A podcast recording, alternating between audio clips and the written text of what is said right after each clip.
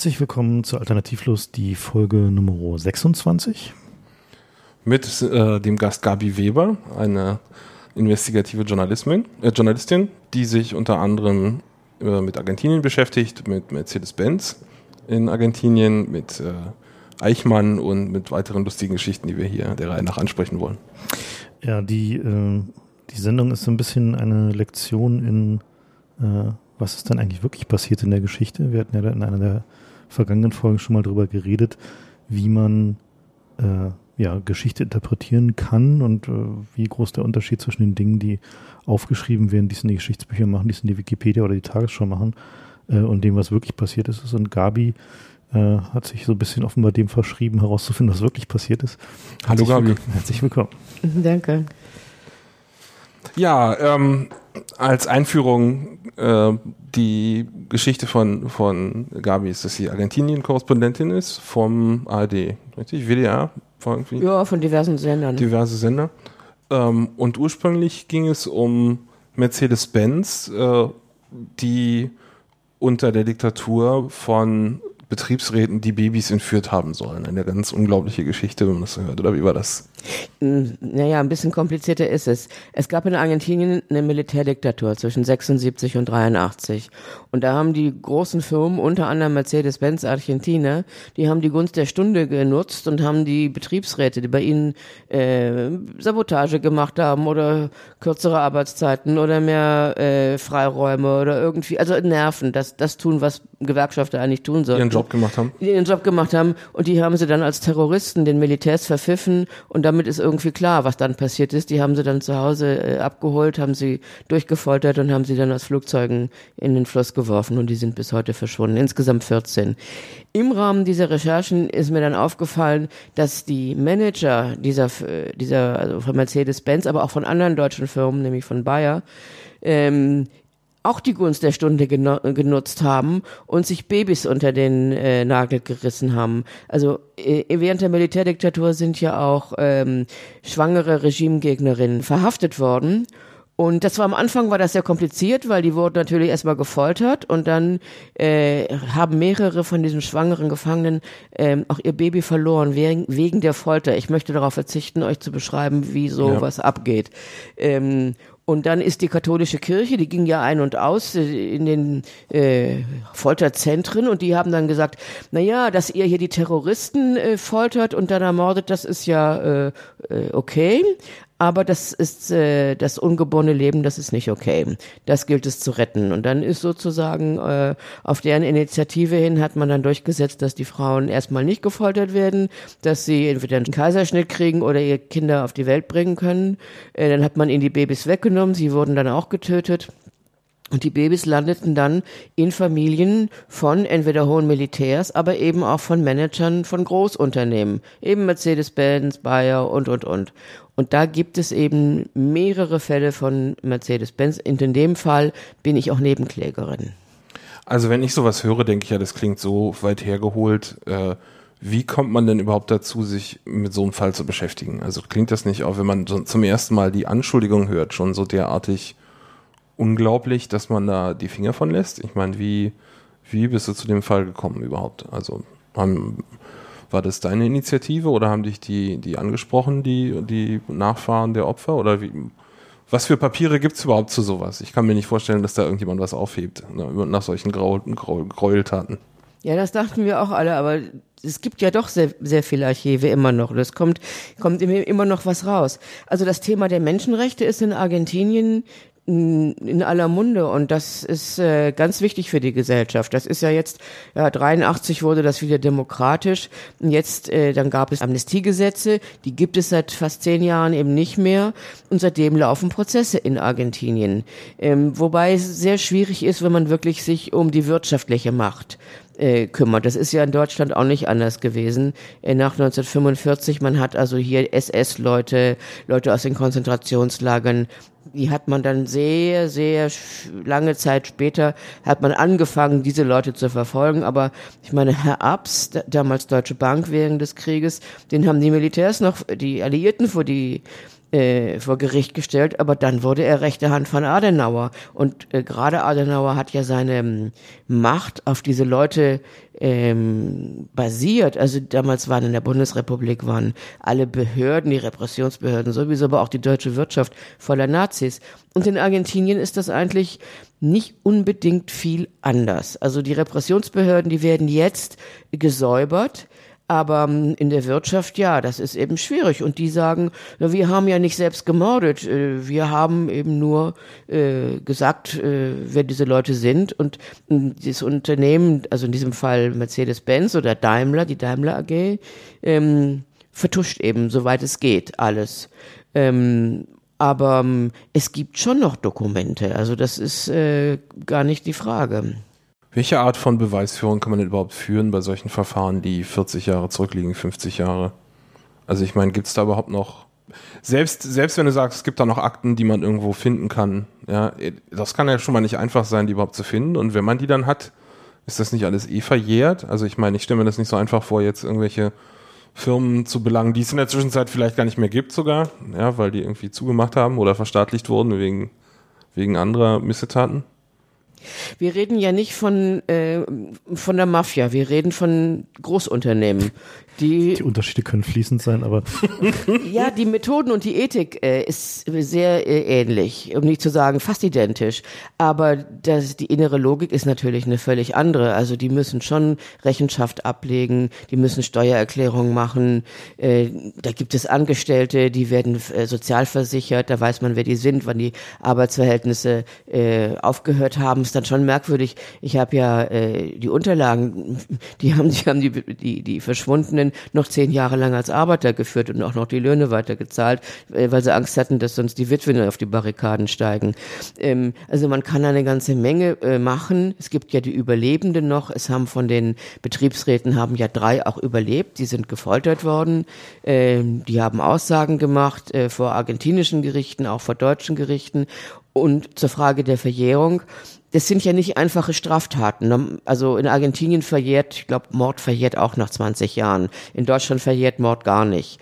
Ähm, Mehr. Das ist auch eine Sache erst nach dem Zweiten Weltkrieg, ne? Ja, in den 60er Jahren wurde das erst geändert wegen der Nazis. Aber wir reden ja hier von Verbrechen gegen die Menschheit, Crimes against Humanity. Das wird in Deutschland leider immer falsch übersetzt mit Verbrechen gegen die Menschlichkeit, muss man irgendwie auch mal richtig äh, übersetzen. Also das sind ganz schlimme Straftaten, die nicht äh, verjähren und insofern kann man da immer noch die Beweise äh, suchen und auch finden. Ich will dir ein Beispiel erzählen. Wir haben immer gedacht, es muss irgendwo das Geheimarchiv der Militärs sein, vor allem was die Babys angeht. Ähm, weil da sind, die, Menschenrechtsgruppen schätzen, es sind noch, insgesamt sind 500 Babys ähm, den Regimegegnerinnen weggenommen worden und anderen Leuten gegeben worden. Davon sind 105 inzwischen äh, aufgeklärt. Die haben ihre wahre Identität inzwischen wieder erlangt. Fast alle, diese Fälle sind fast alle dadurch entstanden, indem sie selbst Zweifel hatten dass ihre Eltern wirklich ihre richtigen Eltern sind und die dann von sich aus einen Gentest verlangt haben.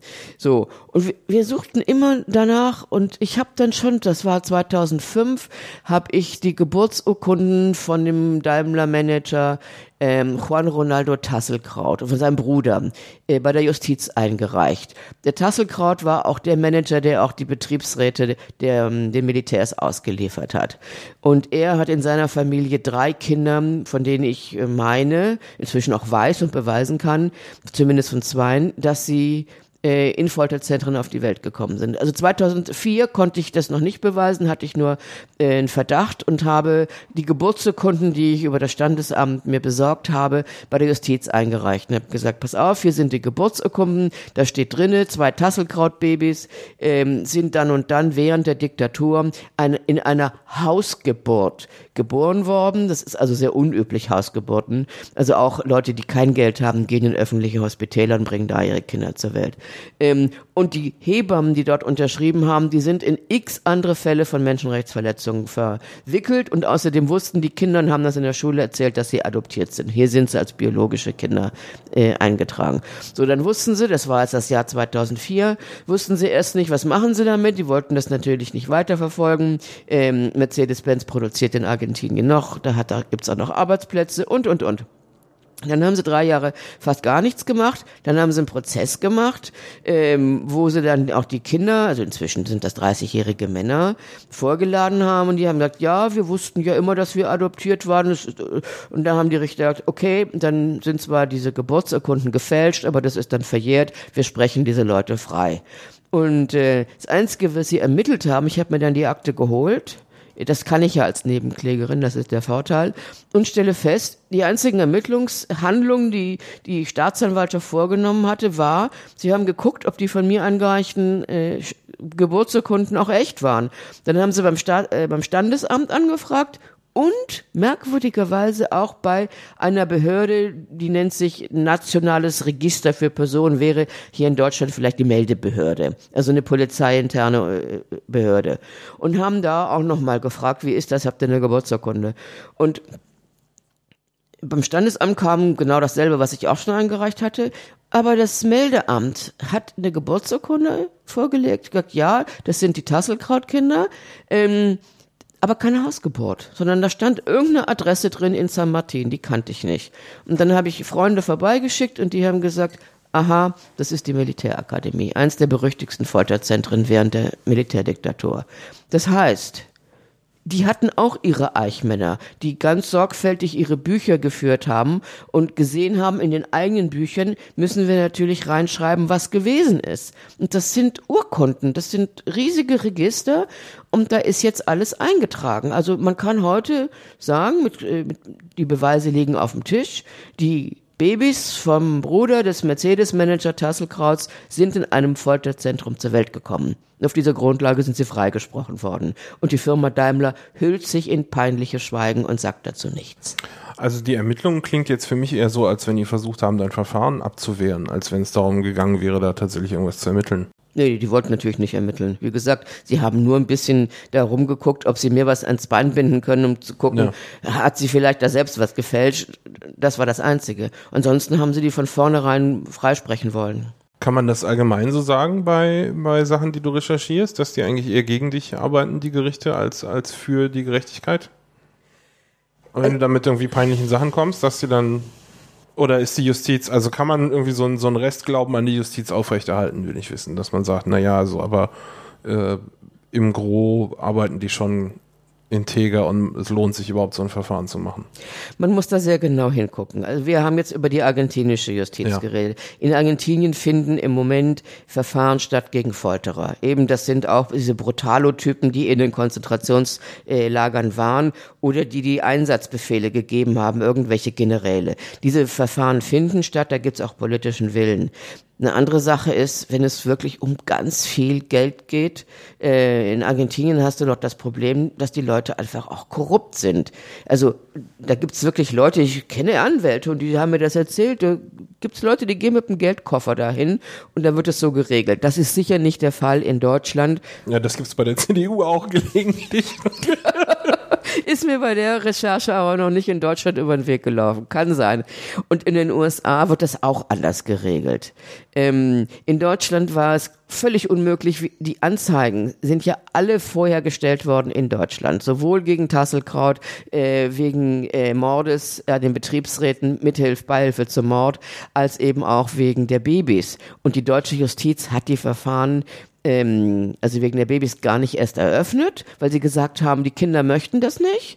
Und äh, im Fall von den Verschwundenen äh, haben sie dann ein bisschen rumermittelt und nach drei Jahren gesagt, ach ja, wir können ja gar nicht beweisen, dass die Verschwundenen wirklich tot sind. Vielleicht kommen sie ja irgendwann mal wieder und sind wieder da.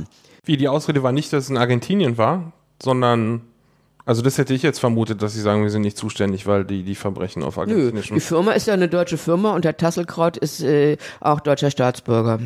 Aha. Hm. Oh. Und äh, wie kamst du jetzt von diesen, diesen Verbrechen während der Militärdiktatur und den, den Daimler-Managern zu Eichmann? Dazwischen liegt noch eine liegt noch eine andere Station. Mhm. Also ich habe dann irgendwann mal hat mich das, ich muss ehrlich sagen, ich werde oft gefragt, was mich da so motiviert, warum ich da mich so festgebissen habe in der Wade von der von dieser Firma. Ähm, ihr müsst euch einfach mal vorstellen, wir, sind dann also mit Leuten aus Argentinien auch zu den Hauptversammlungen gegangen, zu Daimler, hier im ICC, äh, wo dann 10.000 Aktieninhaber sitzen. Von den 10.000 sind 50 äh, wichtig, das sind dann Fonds, Vertreter von Fondsgesellschaften und so. Alle anderen gehen dahin, weil man kriegt man umsonst Würstchen und so. Und die wollen sich dann mal diese Pappnasen aus der, aus der Nähe ansehen. Und ähm, ihr müsst euch einfach mal diese Fressen von diesen Leuten ansehen, mit was für einer Selbstgerechtigkeit, die da oben sitzen und einfach sagen, ihr könnt uns alle mal. Also du kommst dann immer mit dem Gefühl raus, die bis heute nehmen sie sich das Recht raus, äh, Leute als Terroristen anzuschwärzen, die ihnen nicht in den Kram passen und foltern und ermorden zu lassen. Wenn die von Anfang an, also meine erste Geschichte ist im Jahr 1999, das ist jetzt vor, äh, Kopfrechnen, warte mal, 13 Jahren wenn die irgendwie mal im zweiten Jahr oder so, hätten sie gesehen, aha, das Ding läuft noch, wir setzen uns jetzt mal hin, wir entschuldigen uns, wir sagen, wir haben vielleicht nicht genug getan. Wir gucken, wer ist da noch überleben, können wir da noch was machen. Das, dafür müssen die nicht mal in ihre Portogasse greifen. Ähm, und dann hätten sie irgendwie äh, ein bisschen Zerknirschung gezeigt und sich ein bisschen entschuldigt, dann wäre das Ding, äh, glaube ich, gar nicht so groß geworden. Aber einfach diese Fressen zu sehen und diese Selbstgerechtigkeit, ja. die genau wissen, sie können auf die große Presse, können sie sich verlassen, im Wesentlichen über natürlich die Anzeigen, die sind einer der größten Anzeigenkunden überhaupt und äh, die Bundesregierung wird natürlich nichts tun, äh, was eine deutsche Traditionsfirma irgendwie in die Klemme geraten lässt. Und die Justiz, naja, äh, die Erfahrung in Deutschland ist, diese Verfahren waren nicht möglich in Deutschland zu eröffnen. Insofern ist das eigentlich fast die größte Motivation, äh, die ich so hatte. Aber zurück zu deiner Frage, warum, was kam danach? Danach kam, ich habe dann die Geschichte der Firma mich drum gekümmert. Und Mercedes-Benz Argentinien, wie kamen die da überhaupt dahin? Das weiß man hier ja auch nicht. Äh, die sagen immer, ja, Deutschland, deutsche Auslandsinvestitionen 1951, einer der ersten Auslandsinvestitionen nach dem Krieg und alles wunderbar. Naja, ähm, wenn man da ein bisschen anfängt zu zu gucken, ist richtig, die sind 1951 äh, gegründet worden in Argentinien zu Zeiten mit enger Zusammenarbeit vom General Juan Domingo Perón. Und ähm, das Glück dabei ist, die sind 1955 beschlagnahmt worden, die ganze Firma, und ist dicht gemacht worden bis 1960, 1959. Äh, und dann kam raus, es war eine riesige Geldwaschanlage von Nazi-Geldern, die die während des Zweiten Weltkrieges aufgrund von guten Geschäften, die sie mit dem Naziregime machen konnten oder mit der Zwangsarbeit oder mit äh, sonst irgendwie äh, Deals, haben die gebunkert und haben die dann wieder über das Dreiecksgeschäft ähm, über Argentinien gewaschen, sozusagen. Kannst du mal ähm, erklären, wie das lief? Also wie die, der, der Mechanismus hinter dieser Geldwäsche war? Äh, das ist eine ganz komplizierte Geschichte gewesen. Ich sag dir vielleicht vorher noch eins. Hm. Es gab damals, sie sind 55 beschlagnahmt worden beim Putsch gegen Peron. Hm. Und dann haben damals, war eine Militärputsch, äh, war das, und dann haben die gesagt, das ist ein riesen Korruptionsding gewesen, wir klären das jetzt auf. Und es gab dann auch eine parlamentarische Untersuchungskommission zu Daimler und die Staatsanwaltschaft hat ermittelt wegen Geldwäsche, Korruption und, und, und. Und diese Dokumente, die waren die ganze Zeit weg. Die gab es einfach nicht. Und die habe ich 2002 oder 2003 gefunden. Richtig, mit der Brechstange in der Hand bin ich da ein, äh, nicht eingebrochen. Neben mir war die, äh, die Chefin vom, vom, vom Bundesarchiv, vom argentinischen. Ähm, haben wir die, der Schlösser aufgebrochen, wo diese Akten lagen und die durfte ich damals einsehen und kopieren und, äh, und auswerten. Also das, was ich sage, basiert auf diesen Dingen. Darüber habe ich auch ein Buch geschrieben und Daimler hat das nicht dementiert. Im Gegenteil. Also damals haben sie mich noch in ihr Archiv gelassen. Ähm, und, äh, Heute nicht mehr. Naja, zu den ganzen Geschichten zu den Babys und zu den Verschwundenen sagen sie, da läuft ein Verfahren in den USA, das möchten wir jetzt abwarten, da möchten wir sie nicht reinlassen. Aber das läuft ja auch wegen dir, oder? Also, oder zumindest mit deiner. Das geht um Dinge, die ich recherchiert habe und ich habe den äh, Familienangehörigen sehr zugeredet, dieses Verfahren in den USA zu eröffnen. Wie kommen denn die USA Moment, überhaupt mal, in diese wir, Sache rein? Können wir mal, oh, ja, Entschuldigung. mal den, den Faden, weil sonst fasern wir Ja, okay. Okay. Okay, also wir waren bei der Geldwäsche. bei der Geldwäsche. Ähm, die haben ab 1951 haben die, das war zu Zeiten von Perron, hatten mit einer ganz strikten Devisenkontrolle. Äh, da ist jeder Peso, der in das Land reingekommen ist, oder Dollar oder oder oder D-Mark oder Schweizer Franken, total erfasst worden. Ähm, aber irgendwie kamen dann die Daimler-Manager, äh, ich kenne auch die Flüge, ich weiß mit welchen, mit welchen Flugzeugen die kamen, mit der Flugnummer, mit den, äh, mit den Schiffen, mit den Frachtern, kamen die an, haben in Montevideo, das ist in Uruguay direkt gegenüber, auf dem Schwarzmarkt, da ist keine Devisenkontrolle, war auch nie, haben sie zum günstigen Kurs getauscht, kamen zurück und haben damit insgesamt äh, 65 riesige Aktiengesellschaften aufgekauft. Und zwar meistens mit Cash. Naja, eigentlich immer mit Cash. Und das war Geld, was sie irgendwie, wo hatten sie das gebunkert? Also wo kam das her? Das kann man nur vermuten. Sie kamen, die Flüge gingen immer aus der Schweiz. Oh, okay. Ähm, Praktischerweise. Gut, macht Sinn, ja. Okay, ja, okay. Ja, äh, und sie bestreiten das ja auch alle nicht. Und es gibt ja dann auch Zeugenaussagen ihrer eigenen Mitarbeiter und die sagen, so ist das eben dann gewaschen worden. Dann haben die äh, investiert, nicht nur im Bergbau, sie haben natürlich äh, auch diese Automobilfirma, in eine Lastwagenfirma investiert. Sie haben vor allem in der Flugzeugindustrie, ähm, sie haben äh, also das halbe Land damit aufgekauft und haben dann auch zum Beispiel auch Lebensmittel wieder ins Nachkriegsdeutschland exportiert und haben sozusagen über dieses Dreiecksgeschäft, Export, Import, haben sie dann schlicht und einfach Geld gewaschen. Sie haben eine doppelte Buchführung gemacht, die, die habe ich auch, die Schwarzbuchführung, können Sie also gar nichts äh, äh, bestreiten, ähm, und haben eben auch überhöhte Rechnungen gestellt, äh, um um diesen Geldfluss zu, äh, zu legitimieren. So, und das ist irgendwann mal, weil die Konkurrenz sich darüber natürlich geärgert hat, dass immer bei allen Ausschreibungen die Deutschen dann gewinnen, weil sie unterbieten, unterbieten äh, ist das mit dem Putsch gegen Perron, ist es dann ähm, aufgeflogen und ist dann auch untersucht worden. Äh, und dann haben sie erst 1959 haben sie wieder ihre Pforten eröffnen können. Ähm, da gab es einen Arbeiter, dann haben sie wieder Leute eingestellt und einer davon war Ricardo Clement, äh, alias Adolf Eichmann. Der ist als, äh, als Elektriker, hat er da einen Job gekriegt. Okay, und wie, wie kamst du dann zu dem? Ja, Also- nach der Geldwäsche. Also ich meine, wie, wie, wie, wie kommt man jetzt immer gut Geldwäsche ist ja so ein großes Thema und dann bist du zufällig drüber gestolpert, dass sie den eingestellt haben oder? Also ich habe im Rahmen dieser Geldwäsche-Geschichte, ähm, dem Fall hat mir auch die argentinische Regierung, das war noch so 2003, 2004, da war Kirchner noch dran, Nestor Kirchner, und das war eine gute Zeit. Und die hatten am Anfang, heute machen sie auch, vertuschen sie auch alles, aber damals waren die noch ganz offen für solche Recherchen. Und dann haben sie mir zum Beispiel, äh, ich wollte wissen, wer hat da gearbeitet, und ich habe die gesamten Sozialversicherungsbelege. Äh, wer da jemals gearbeitet hat bei Mercedes-Benz, glaube bis 1972 oder so. Ähm, und das waren alles Nazis, also vor allem die obere, die Chefetage, das waren alles Nazis aus Deutschland, die kamen auch nach dem Zweiten Weltkrieg. Bei vielen weiß ich's, bei ganz vielen vermute ich es, die sind mit falschen Papieren gekommen, ähm, mussten auch untertauchen. Ähm, und äh, das war dann klar, dass das auch äh, sagen wir mal, ein Unternehmen war, wo auch Leute, die weg mussten, die untergetaucht sind aus Deutschland, also Nazis, die belastet waren und erstmal eine Zeit lang untertauchen wollten, weil die wollten ja dann wieder in den 60er Jahren zurückkommen, erstmal untergetaucht sind. Bei, bei Mercedes-Benz in Argentinien. Und eben einer davon war dann Adolf Eichmann. Und natürlich habe ich am Anfang das geglaubt, was alle geglaubt haben, äh, das, was der Mossad äh, in Büchern noch und noch erzählt, dass der Mossad äh, 1960 Adolf Eichmann in einer heroischen Aktion nach einer la jahrelangen Suche in Argentinien ähm, entführt haben will und nach äh, äh, Israel ausgeflogen haben will. Äh, und die Geschichte stimmt so nicht. Also wenn man mal anfängt, ähm, die Sache so ein bisschen hochzuheben, die stimmt hinten und vorne nicht. Und die stimmt, die ist auch ganz schlecht eigentlich äh, zurechtgebogen.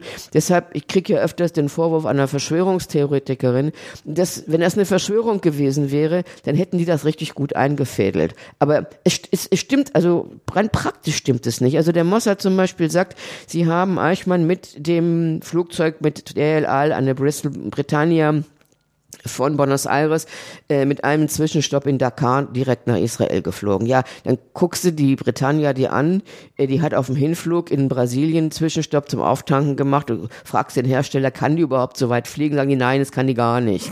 Äh, das heißt, die mussten irgendwo in Brasilien zwischenlanden. Es geht nicht anders. Es sei denn, äh, sie hätten eine Luftbetankung gemacht oder ähm, die es wahrscheinlich für diesen Flugzeugtyp gar nicht gibt, ja. Ja, nee, wahrscheinlich nicht. Also ist aber auch egal. Auf jeden Fall, es stimmt hinten und vorne nicht. Und äh, da muss also ganz viel gelaufen sein, was eher auf eine richtige Im Improvisation äh, hindeutet, als auf eine richtige Verschwörung. Okay, und ähm, Warte mal, es gibt noch zwei mhm. Punkte, die wir jetzt kurz äh, am Rande übersprungen haben, die, die ich aber sehr wichtig finde. Erstens, äh, die Nazis in Argentinien rechneten fest damit, dass sie demnächst äh, nach Deutschland zurückkehren können würden, weil ihre Straftaten verjähren würden. Ja, also das äh, habe ich vorhin schon kurz erwähnt, dass Mord keine Verjährung hat in Deutschland. Das war damals noch nicht so, sondern die, die Nazi-Verbrechen, das war Beihilfe zum Mord. Nach 15 Jahren wäre das verjährt gewesen und Mord selbst 20 Jahre. Äh, das wäre 1960 äh, beziehungsweise 1965 gewesen. Äh, das heißt, die Nazis haben gedacht, sie müssen in Argentinien jetzt die paar Jahre halt überbrücken und kommen dann zurück nach Deutschland und regieren in Ruhe weiter. Nicht? Also das war der Plan. Und das hat mir so in der Schule keiner erzählt. Also das fand ich eine, eine starke Einsicht an der Stelle. Die hat mich auch echt umgehauen, dass wie die, diese, diese, überhaupt die Stirn zu haben, sondern wir, wir machen dann einfach weiter. Ja, aber das war eben, das ist ganz wichtig, dass du das erwähnst, weil wir heute, wir kennen den Internationalen Strafgerichtshof, wir reden von Verbrechen gegen die Menschheit, wir reden, dass man diese Leute verfolgt. Äh, äh, das ist ja auch, ein paar Leute sind ja dann auch verfolgt worden irgendwie. Äh, das war eben damals völlig anders. Und gerade eben der Adenauer Staat, der CDU-Staat der 50er Jahre, der wusste eben nicht, aha, kommen diese Leute zurück, fordern hier ein, die werden auch wieder in die Parteien zurückgehen. Selbst wenn wir schaffen, weil das die Amerikaner wollten, hier keine neue Nazi-Partei zuzulassen. Ähm, aber die FDP war voller Nazis zum Beispiel. Die hat die mit offenen Armen aufgenommen. Und die anderen Parteien jetzt nicht so sehr wie die FDP, aber auch die Medien wir können ja auch mal über die Nazis in den Medien reden. Ähm, beim BND wissen wir das und beim BKA, aber in den Medien darüber reden wir eigentlich immer weniger. Aber ähm, da hat es ja auch äh, diese Leute gegeben. Und äh, wer war denn der Spiegel-Korrespondent in Südamerika? Das war der langjährige, engste Mitarbeiter von Herrn Goebbels gewesen, nämlich Winfried von Ofen. Und da hat Herr Augstein, Rudolf Augstein persönlich seinen Presseausweis unterschrieben. Ähm, also und die ganze Spiegelredaktion, die Auslandsredaktion vom Spiegel war, war, war durchsessen das ist jetzt ein Medium. Die anderen waren nicht anders.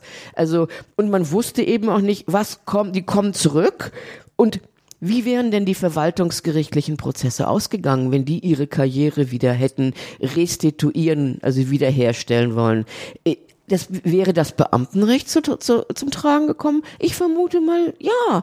Dann wären die wieder äh, auf ihre Posten. Die hatten ja kein Verfahren, kein Strafverfahren, also hätte die Unschuldsvermutung gegolten. Es war auch alles verjährt, man hätte das nicht mehr aufmachen. Spiel das mal durch, was da auch hätte passieren können, wie dann die Bundesrepublik oder wie überhaupt äh, Westeuropa ausgesehen hätte mit diesen Leuten in den hohen Positionen wieder. Das war aber der... Ein Albtraum, ja. Ja, aber das war das Ziel. Diese Entscheidung, den dann Mord und äh, äh, Kriegsverbrechen halt nicht verjähren zu machen, äh, wer hat die denn dann getroffen? Das habe ich irgendwie die Tage recherchiert in der Wikipedia und das ist, läuft unter dem Stichwort Sternstunde des Parlamentarismus. Das was ist der andere große, so große Mossad-Lüge. Was ich so derartig obszön fand, ja, wenn man sich das dann nämlich durchguckt, das war nicht so, dass die gesagt haben, das verliert jetzt mal nicht, sondern die haben erst gesagt, hm, das würde demnächst verjähren, machen wir mal fünf Jahre länger, weil die Bundesrepublik, die hat ja erst 1949 richtig angefangen. Also zumindest die Zeit sollten wir das verschieben, dann haben die das verschoben. Wie üblich in der Politik, ja, dann sind, ist die Zeit umgewesen, ohne dass irgendjemand verfolgt wurde. Dann heißt es, naja, äh, machen wir nochmal fünf Jahre. Also so ging es ja, das war so eine Salamitaktik. Keineswegs äh, der moralische Aufschrei und so, wir müssen jetzt hier mal äh, wir machen das jetzt mal richtig. So überhaupt nicht, ja. Und es gab lange Debatten, ob das denn, ob, ob man das überhaupt machen kann oder nicht, ähm, weil juristisch eben die, die Frage im Raum stand, äh, ob man überhaupt Leute verfolgen kann, äh, wenn nach dem ursprünglich zu dem Verbrechenszeitpunkt gültigen Gesetz das jetzt äh, verjährt wäre. Also da gab es dann auch so diese, diese Anwälte, ja, diese Leute, so Juristen wie, also wie der Globke, ja, die heute äh, die Vorratsdatenspeicherung juristisch verargumentieren, diese Art von, von äh, also furchtbar, die da also Rabulistik betrieben haben, ob, ob man es jetzt so oder so machen kann oder nicht. Also das war überhaupt nicht klar, dass es so ausgehen würde, sondern es erst nachdem das eine große Debatte in Deutschland losging zu der Frage, äh, hat sich das dann so entschieden. Und über zehn Jahre lief diese Debatte. Das war nicht wir machen das jetzt mal eben.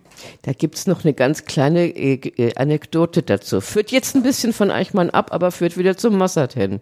Ähm, es gab, der Mossad, äh, Israel sagt, ja, es gab, das ist richtig, in 60er Jahren, das hat sich sehr lange hingezogen, diese Diskussion. Die SPD wollte diese Verjährung unbedingt äh, äh, aufheben und die war äh, dahinter. Ähm, und dann gab es 1900 65 gab es auch so eine, äh, so eine Geschichte vom, vom Mossad, wo sie in Montevideo äh, auch so na, angeblich so einen Nazi hingerichtet haben. Also den, da haben sie einen hingerichtet, ähm, einen angeblichen äh, lettischen Nazi, der äh, auf dessen Konto auch sehr viele Morde gehen sollen. Ich habe die Geschichte dann im Jüdischen Museum in Riga mal recherchiert, weil der Mossad hatte auch wieder etliche Bücher schreiben lassen zu und keiner hat protestiert. Der hat mir mal gesagt, uh, das ist wieder so ein wichtiges historisches Dokument. Also im Jüdischen Museum Museum in Riga haben sie gesagt, das ist eine ganz große Pillepalle. Äh, da hätten sie dem Mossad schon ein bisschen mehr zugetraut. Aber sowas läuft dann, es wie spucken irgendwas hin und glauben, äh, ja, die Leute nehmen das dann irgendwie zur Kenntnis. Ähm, ich persönlich finde es gut, dass ähm, diese Dinge nicht verjähren, weil die Sachen sind so schlimm, dass sie schon weiter verfolgt werden müssen. Hat aber einen negativen, trotzdem eine negative Konsequenz. Wenn die Sachen nicht irgendwann mal zu Ende sind, reden die Leute bis an ihr Lebensende nicht. Das ist sozusagen ein bisschen schade, dass auch von den ganzen alten Nazis im Grunde nie jemand, äh, nie jemals äh, jemand ausgepackt hat. Hm. Das ist ja die, dieselbe Argumentation, die auch gegen den Internationalen Strafgerichtshof gebracht wird, dass äh, gesagt wird, okay, wenn die Leute keinen Ausweg haben, also wenn es halt irgendwie keine Verjährung, kein, keine irgendwie geartete Möglichkeit gibt, äh, dann äh, raus, noch irgendwie rauszukommen oder irgendwie einfach auszupacken, äh, dann tun sie es halt auch nicht, sondern halten halt den Mund und gehen in den Untergrund. Ähm, und äh, auf der anderen Seite kann man natürlich sagen, irgendwie das Argument halt für äh, ja, die Gerechtigkeit äh, überwiegt da. Also ist halt eine interessante Frage. Ne? Also hat man lieber Aufklärung, hat man lieber Gerechtigkeit oder kann es überhaupt Gerechtigkeit ohne eine, eine gründliche Aufklärung geben? ist natürlich auch so ein, so ein, so ein, so ein spannendes moralisches Dilemma, was sich da, was sich da aufspannt. Ja, ja aber wenn es doch, äh, auf, wenn es doch um Aufklärung geht, dann könnte man doch einfach mal sagen, dass äh, äh, dann zum Beispiel alle staatlichen Archive doch geöffnet werden müssen in Klar, diesen Fällen. Ja. Aber das Gegenteil ist doch der Fall. Also mhm. Äh, wir reden jetzt von Eichmann. Ich habe ja dann irgendwann mal, als ich dann gemerkt habe, das ist jetzt äh, vier Jahre her, äh, dass diese ganze Eichmann-Geschichte von hinten und vorne einfach nicht stimmt, habe ich dann gedacht, okay, ich will jetzt mal vom BND wissen. Die haben da ja auch eine ganze Menge von Nazis von Anfang an immer gehabt und habe da eine Anfrage gemacht und das, der BND, das war, muss wohl die erste Anfrage gewesen sein, hat sich damals so selbstsicher gefühlt, dass ich, also ich wollte wissen über äh, Adolf Eichmann und die nukleare Zusammenarbeit zwischen der Bundesrepublik Israel und Argentinien. Und dann haben die mir da wirklich einen Brief zurückgeschrieben äh, und haben gesagt, ja, Frau Weber, wir haben das, was Sie suchen, viereinhalbtausend Blatt und wir werden das nie rausgeben und Ihnen sowieso nicht. Was? Und, ähm, was ja total bescheuert ist, zuzugeben, dass sie das überhaupt haben. Äh, naja, der Aber BND hat nicht halt die hellsten Köpfe, das wissen wir ja. Äh, das war natürlich ein großer Fehler, weil da dachte ich mir, das ist ja schön. Jetzt werde ich. Das ist ja sowieso ein bisschen so, so ein Lockköder. Ja, so hier, hier, ist die Karotte. Das gucken wir jetzt mal. Genau. Und dann ähm, bin ich zu Gericht gegangen, zum Bundesverwaltungsgericht und habe das klären lassen. Ähm, erstens haben sie dann gesagt, ja, von den viereinhalbtausend, da haben wir uns vertan, es sind nur dreieinhalbtausend. Und davon, ähm, es gab dann so eine Salamitaktik, am Anfang haben sie ein bisschen was rausgegeben, dann noch was, dann noch ein bisschen. Ähm, aber äh, das Verfahren ist jetzt auch zu Ende. Frau Merkel legt Wert darauf, dass immer noch 100 Blatt äh, von diesen äh, dreieinhalbtausend oder viereinhalbtausend Blatt geheim sind. Und dagegen gibt es jetzt auch nichts mehr zu machen. Also selbst zu Eichmann gibt es in der Bundesrepublik noch 100 Blatt Papier, die geheim sind und das äh, Bundesverwaltungsgericht hat dem auch zugestimmt. Also was ich halt aus Gründen der, der Staatsräson, Staatsräson. Äh, das Bundeskanzleramt hat, hat argumentiert, äh, äh, es ist so eine angespannte Sicherheitslage. Wir hängen vom den Diensten im Nahen Osten, sprich Mossad, äh, hängen wir ab. Wir möchten nicht, dass die sich ärgern. Und deshalb. Äh, Nein, das haben die ja, echt das haben die, glaube so geschrieben. Die haben den Mossad nicht erwähnt, aber die haben gesagt, wir sind auf die angewiesen, dass wir Informationen bekommen und deshalb müssen wir uns daran halten, dass die da Sensibilitäten haben. Das heißt, was wir erfahren, was die deutsche Öffentlichkeit, was die Weltöffentlichkeit über einen Nazi-Massenmörder erfährt, das macht Frau Merkel davon abhängig, was sich eine ausländische Plattform, Plattfußorganisation so, so wünscht. Und die, äh, die Frage, die sich ja dann natürlich stellt, ist jetzt die, ähm, wenn du den, diese Akten bekommst so nach und nach, äh, also jetzt gerade jetzt zu Eichmann und äh, die BND-Akten, ähm, dann fasert sich ja so eine, so eine Investigation irgendwie ja endlos auf, ne, vermute ich mal. Also wenn du dann hast du dann endlos, endlos viele Stränge. Und wie, wie bist du jetzt denn dazu gekommen, diese, diese ganze Geschichte, die wir jetzt so lang, langsam mal, mal erzählen müssen aus deinem Buch, äh, wie, dass diese, dass dieser Strang jetzt gerade der interessante, dieser Zusammenhangsstrang ist, den, den du erzählen wolltest. Ja, du stößt eine Tür auf und hast äh, zehn weitere verschlossene Türen äh, vor dir. Das ist so. Ähm, naja, ich bin dann relativ bald schon darauf gestoßen, dass es ein großes militärisches äh, Projekt geben muss zwischen Argentinien äh, und, der, und der Bundesrepublik. Das war für die Bundesrepublik vor allem interessant, weil die Bundesrepublik hat ja, das war Bedingung für die Aufnahme in die NATO 1955 bzw. 57, ähm, auf äh, die Entwicklung und der Forschung von ABC, also atomaren, biologischen und chemischen Waffen verzichtet. Das steht aber in dem Text nur drin äh, auf deutschem Boden. Und es hat sich natürlich niemand gehindert, dann in Argentinien diese Sachen weiter zu forschen, im Wesentlichen auch was die atomaren äh, Geschichten angeht. Also die argentinische Atomkommission äh, ist von deutschen Spezialisten ähm, aufgebaut worden. Das war auch das Interesse der Peronisten und auch aber von Argentinien, weil die sagten, naja gut, da fällt für uns was ab. Wir holen die Leute hierher und wir lernen dann auch was. Das ist gemacht worden, so bis 55 und dann sind die auch wieder in die Bundesrepublik im Wesentlichen zurückgegangen. Ähm, weil auch die Amerikaner dann zu, zu verstehen gegeben haben, sie haben auch nichts gegen die atomare Aufrüstung der Bundesrepublik. Ähm, man hat dann atomare Sprengkörper auch in der Bundesrepublik ja dann ähm, stati stationiert. Äh, auf jeden Fall, wie war jetzt die Frage? Na, die Frage war, wie hast du gefunden, also wie hast du sozusagen den, den Strang äh, de, gefunden, der, der am Ende in deinem Buch mündet?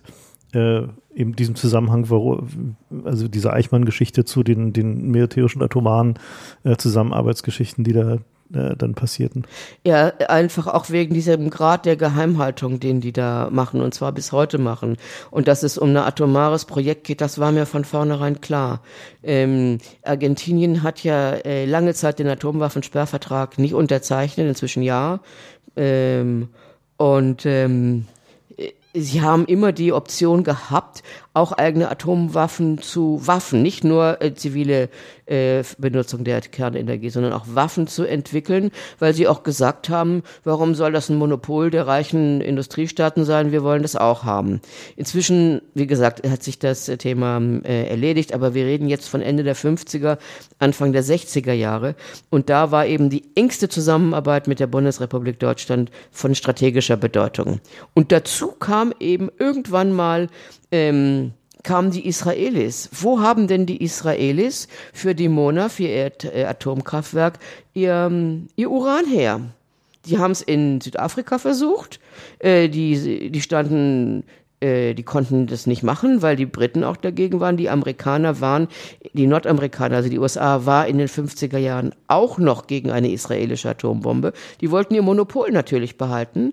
Ähm, und äh, Frankreich hat ihnen doch noch geholfen. Dann. Frankreich. Na, auch nicht freiwillig, sondern nach der Nasser-Geschichte, ne? Nach dem Suez. Sie sind dann für die Franzosen, haben sie dann äh, Ägypten, ist die israelische Luftwaffe hat äh, Luftangriffe auf Ägypten äh, 1956 geflogen.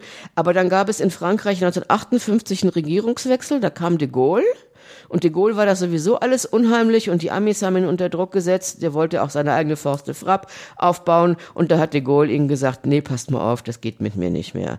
Ihr könnt euch aber bei den, bei den Deutschen umgucken. Und ähm, die, also Fakt ist, Ähm, es gibt drei Uranlieferungen der Argentinier an Israel. Äh, das sind, ist alles per Dekret äh, entschieden worden. Die Dekrete habe ich, die waren noch nicht mal geheim. Die kann man da aus so einem Ordner rausholen.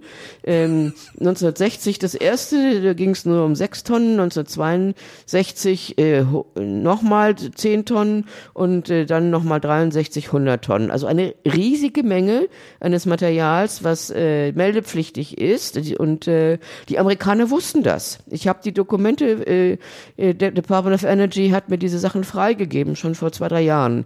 Sie wussten von diesen Lieferungen der Argentinier an Israel. Eine Lieferung ging über Deutschland, über die, über die Nukem. Mhm. Ähm, äh, wobei, mhm. dahinter steckt Degussa, das war damals auch eine hundertprozentige mhm. Firma von äh, äh, Tochtergesellschaft von Degussa und Degussa war zufällig die Firma, die das Patent von Zyklon B innehatte während des Zweiten Weltkrieges mit der mit dem Giftgas, mit dem die Juden ver, vergast worden sind in den Konzentrationslagern. Also das ist alles aktenkundig, das kann man haben, die Sachen sind noch nicht mal geheim. Ähm, Shimon Peres äh, war äh, 1959 war in Argentinien, hat äh, eben auch mit den Argentiniern im Rahmen einer Schwerwasser, eines Schwerwasserprojektes zusammengearbeitet. Die Akten sind auch bekannt. Das ist alles äh, schon lange, äh, komme ich, äh, habe ich da die Sachen rausgefunden. Äh, es gab dann schon ab 59 eine Wissenschaftlerkommission der Max-Planck-Gesellschaft äh, unter Anführung von Otto Hahn, die ist nach Israel gefahren, haben da engstens zusammengearbeitet. Die haben zur gleichen Zeit diesen Göttinger Appell auch unterschrieben, dass sie gegen Atombewaffnung der Bundesrepublik sind. Aber das war dann wohl in ihren Augen eine Art der Wiedergutmachung, ja. Ja, mhm. wahrscheinlich ist es sowas, dass sie dann sich gesagt haben, die Israelis äh, brauchen das, um ihren Staat zu sichern. Und äh, ja, das ist passiert. Das ist auch alles nicht geheim. Also mhm. es musste ein äh, atomares Projekt dahinter sein. Und wie kamen dann jetzt die Nazis in Argentinien da ins Spiel? Von denen kam die Atomtechnologie, die ja. die Argentinier benutzt haben. Also das ist auch spannend, wenn du sagst schweres Wasser, weil das ist so eine deutsche Spezialität. Die amerikanischen Verfahren funktionieren nicht mit schwerem Wasser, sondern die reichern halt ihr Uran an. Aber wenn man schweres Wasser als Moderator nutzt, kann man auch äh, Natururan nehmen. Genau, im Reaktor. Gibt, historisch gesehen gibt es immer zwei Linien. Entweder man arbeitet mit äh, an, schwer angereichertem Uran, das haben die Amerikaner im Wesentlichen gemacht, oder Natururan mit, äh, mit Schwerwasser, Graphit, äh, kannst du auch als Moderator nehmen und dann kommst du zu Plutonium. Und Plutonium hat ja nur einen, einen Sinn, also das macht nur Sinn für, für nukleare, für militärische Zwecke, auch zivile nicht. Und das war die deutsche Spezialität. Und das haben eben auch die Israelis dann angewandt. Und die Argentinier haben auch auf der Uranschiene äh, auf der Natururanschiene geforscht, weil davon waren sie dann unabhängig von den Kontrollen der, der US-Amerikaner. Die haben zwar äh, Uran geliefert, angereichertes, aber sie wollten wissen, was damit passiert. Das war dann diese Atoms for Peace Geschichte. Das war ja ab 53, hat es dann Eisenhower äh, in der UNO bekannt gegeben. Im Grunde war das eine, eine ziemliches Ablenkungsmanöver. Äh, 53 war kam schon langsam, kamen zwei Sachen heraus. Erstens die Folgen, was Nagasaki und Hiroshima, was die Amerikaner da wirklich angerichtet haben. Die unglaubliche Zerstörung, die, die hatten ja eine regelrechte Informationssperre äh, über fast zehn Jahre lang, die Amerikaner, weil das natürlich so furchtbar war. Und da hätten sie mit ihren ganzen atomaren, nuklearen Plänen gar nicht mehr weitermachen können, ähm, wenn das rausgekommen wäre. Und das zweite war, dass ähm, in den 50er Jahren gab es ja dann die Atomwaffenversuche, im Wesentlichen Wesentlichen auch im Pazifik oder, in, oder ganz oben in der Stratosphäre. Ähm, auch in den Wüsten, ne? Also in den haben, Wüsten, das kann man, ja. Die Tests waren ja doch recht viele, ja. Das Problem ja. ist halt, dass du die sehen kannst. Ja, und, und du hast den Fallout, du hast diesen radioaktiven Fallout. Na, und du hast einen Atompilz, den du man hast von den Atompilz, sehen kann. Ja, genau. Und äh, äh, dann gab es eine, eine ja, Weltöffentlichkeit klingt jetzt sehr viel, aber es gab schon kritische Wissenschaftler und Ärzte, die gesagt haben, das kann so nicht weitergehen. Ganze Regionen verseuchen mit diesem Strontium. Wir müssen, äh, wir müssen zu einem Atomstopp äh, Stopp Abkommen kommen zwischen ein der Teststoppabkommen. ein Teststoppabkommen mhm. Zwischen der Sowjetunion, äh, Großbritannien und äh, der USA. Das waren die drei Atommächte zu der Zeit. Ich rede jetzt von 1958. Und die Russen waren ja auch dafür, nicht? Die hatten die Russen waren, damals war, gab's äh, Khrushchev und Khrushchev war da unglaublich dahinter. Das geht aus den Akten, sowohl aus den Akten des Auswärtigen Amtes als auch den, aus den Akten der USA eindeutig hervor. Es gab aber in den USA, gab es äh, eine Lobby von Hardlinern, die wurden, die saßen im Pentagon und sie saßen in der AEC, in der Atomic Energy Commission, angeführt von John McCone, dem späteren CIA-Chef. Und diese äh, diese Situation muss man sich mal noch so ein bisschen plastischer vorstellen. Ne? Also die äh, so eine Zeit, in der oberirdische Atomtests stattfinden und in der halt auch der Kalte Krieg also wirklich angespannt ist und äh, die, die Russen und die, beziehungsweise die Sowjets und die Amerikaner äh, doch jeden ihrer Schritte höchst argwöhnisch beobachten und halt nicht, äh, also dem anderen auch überhaupt keinerlei Vertrauensvorschuss geben, sondern irgendwie alles äh, immer sofort darauf abklopfen, ob sich irgendwie für Propagandazwecke äh, eignet und ob sie halt damit die andere Seite in schlechtem Licht dastehen lassen können. Und war so der Alltag. Ne? Also wenn man so, so Zeitungen von damals liest, zum Beispiel Alte Spiegel oder so, die gibt's ja zum Glück online, die kann man ja mal lesen.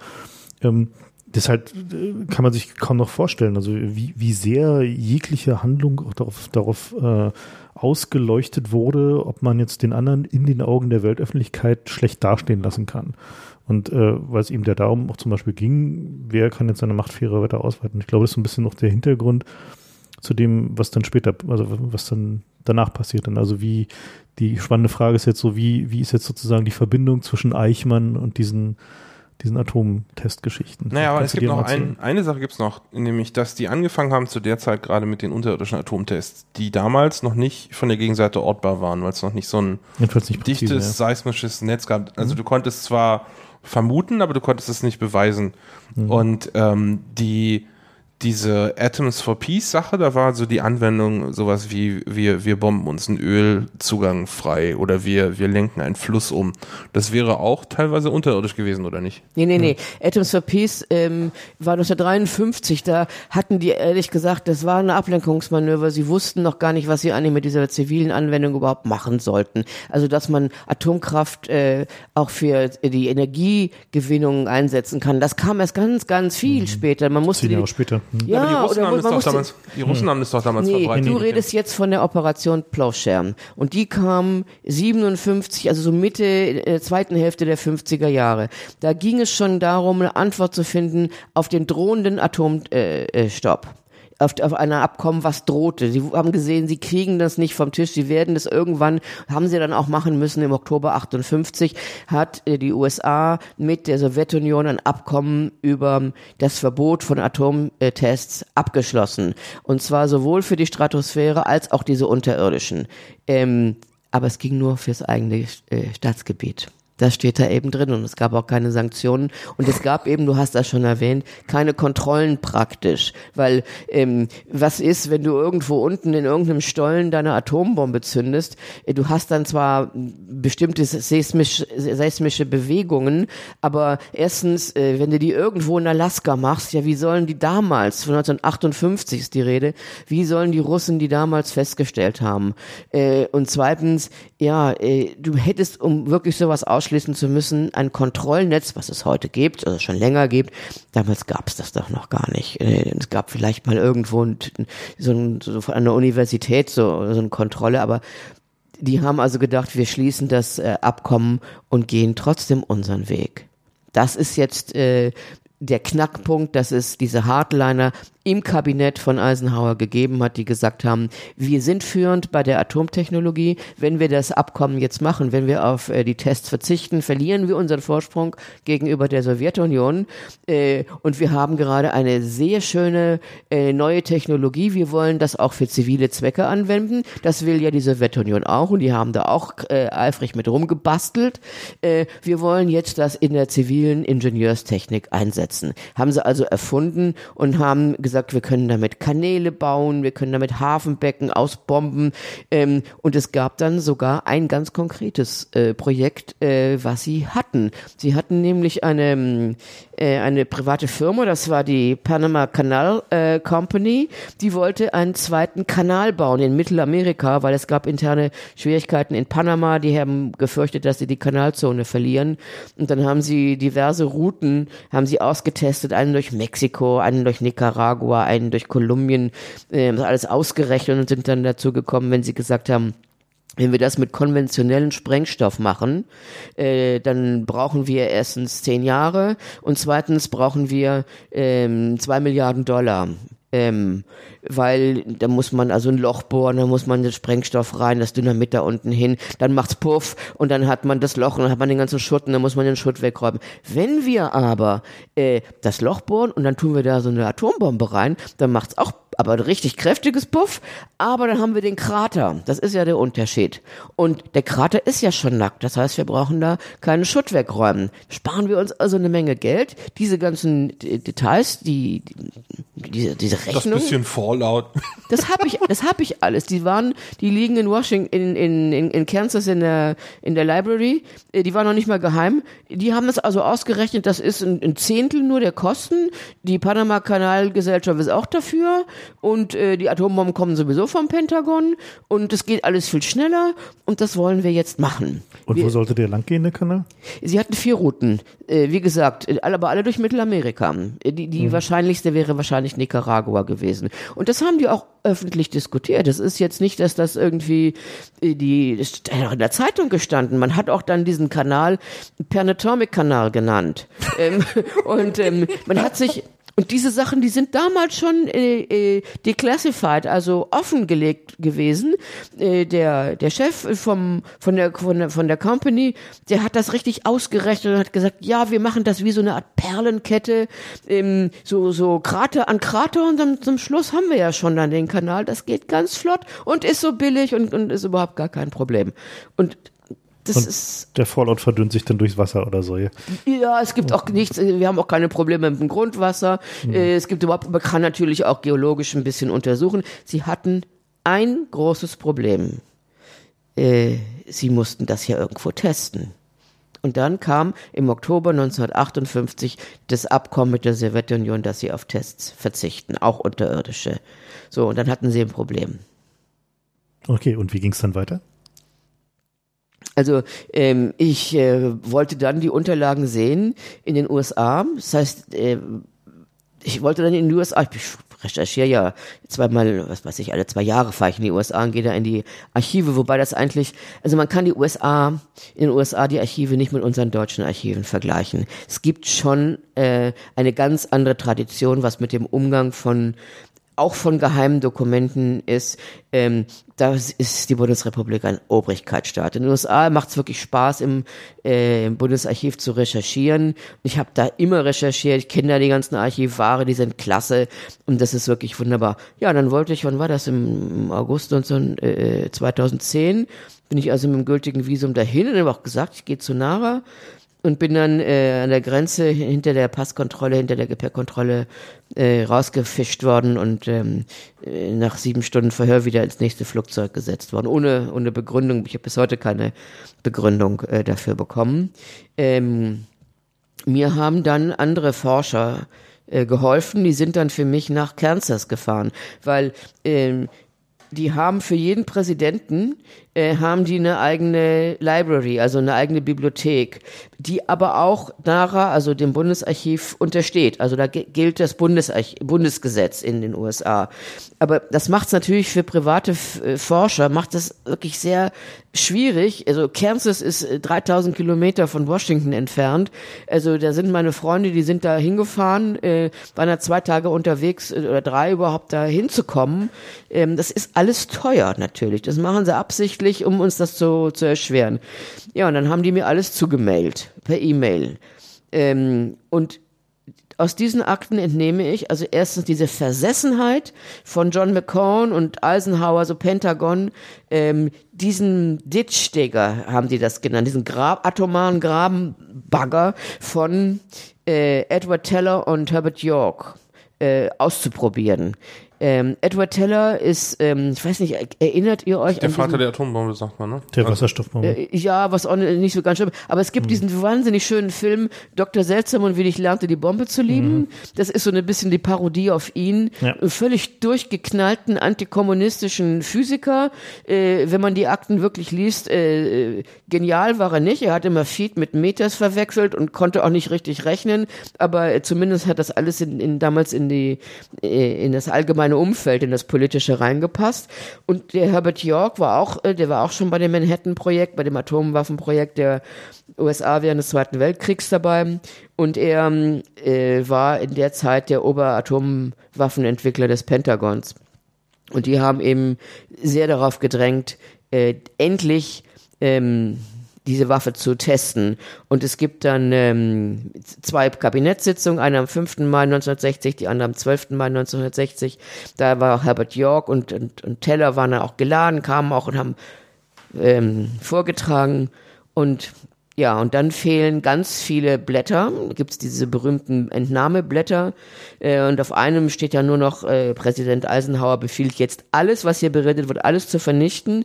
Und dann kommt da nichts mehr. Immerhin gibt es die Entnahmeblätter. Ja, es gibt ja auch Fälle, wo da nicht mal ein Entnahmeblatt liegt, aber es fehlt offensichtlich was. Ja, die habe ich ja auch aufgrund der Entnahmeblätter habe ich jetzt auch die Freigabe beantragt. Ein paar habe ich bekommen. Die CIA zum Beispiel hat sie alle abgelehnt, weil sie sagen, sie ist nicht US-Staatsbürgerin. ähm, Stimmt ja auch. na, stimmt ja. Ja gut, jetzt ein Freund von mir, der, der ist US-Staatsbürger, der hat die jetzt auch beantragt. Das heißt, das geht jetzt seinen juristischen Weg. Ähm, Okay, und worum ging es bei dieser Kabinettssitzung?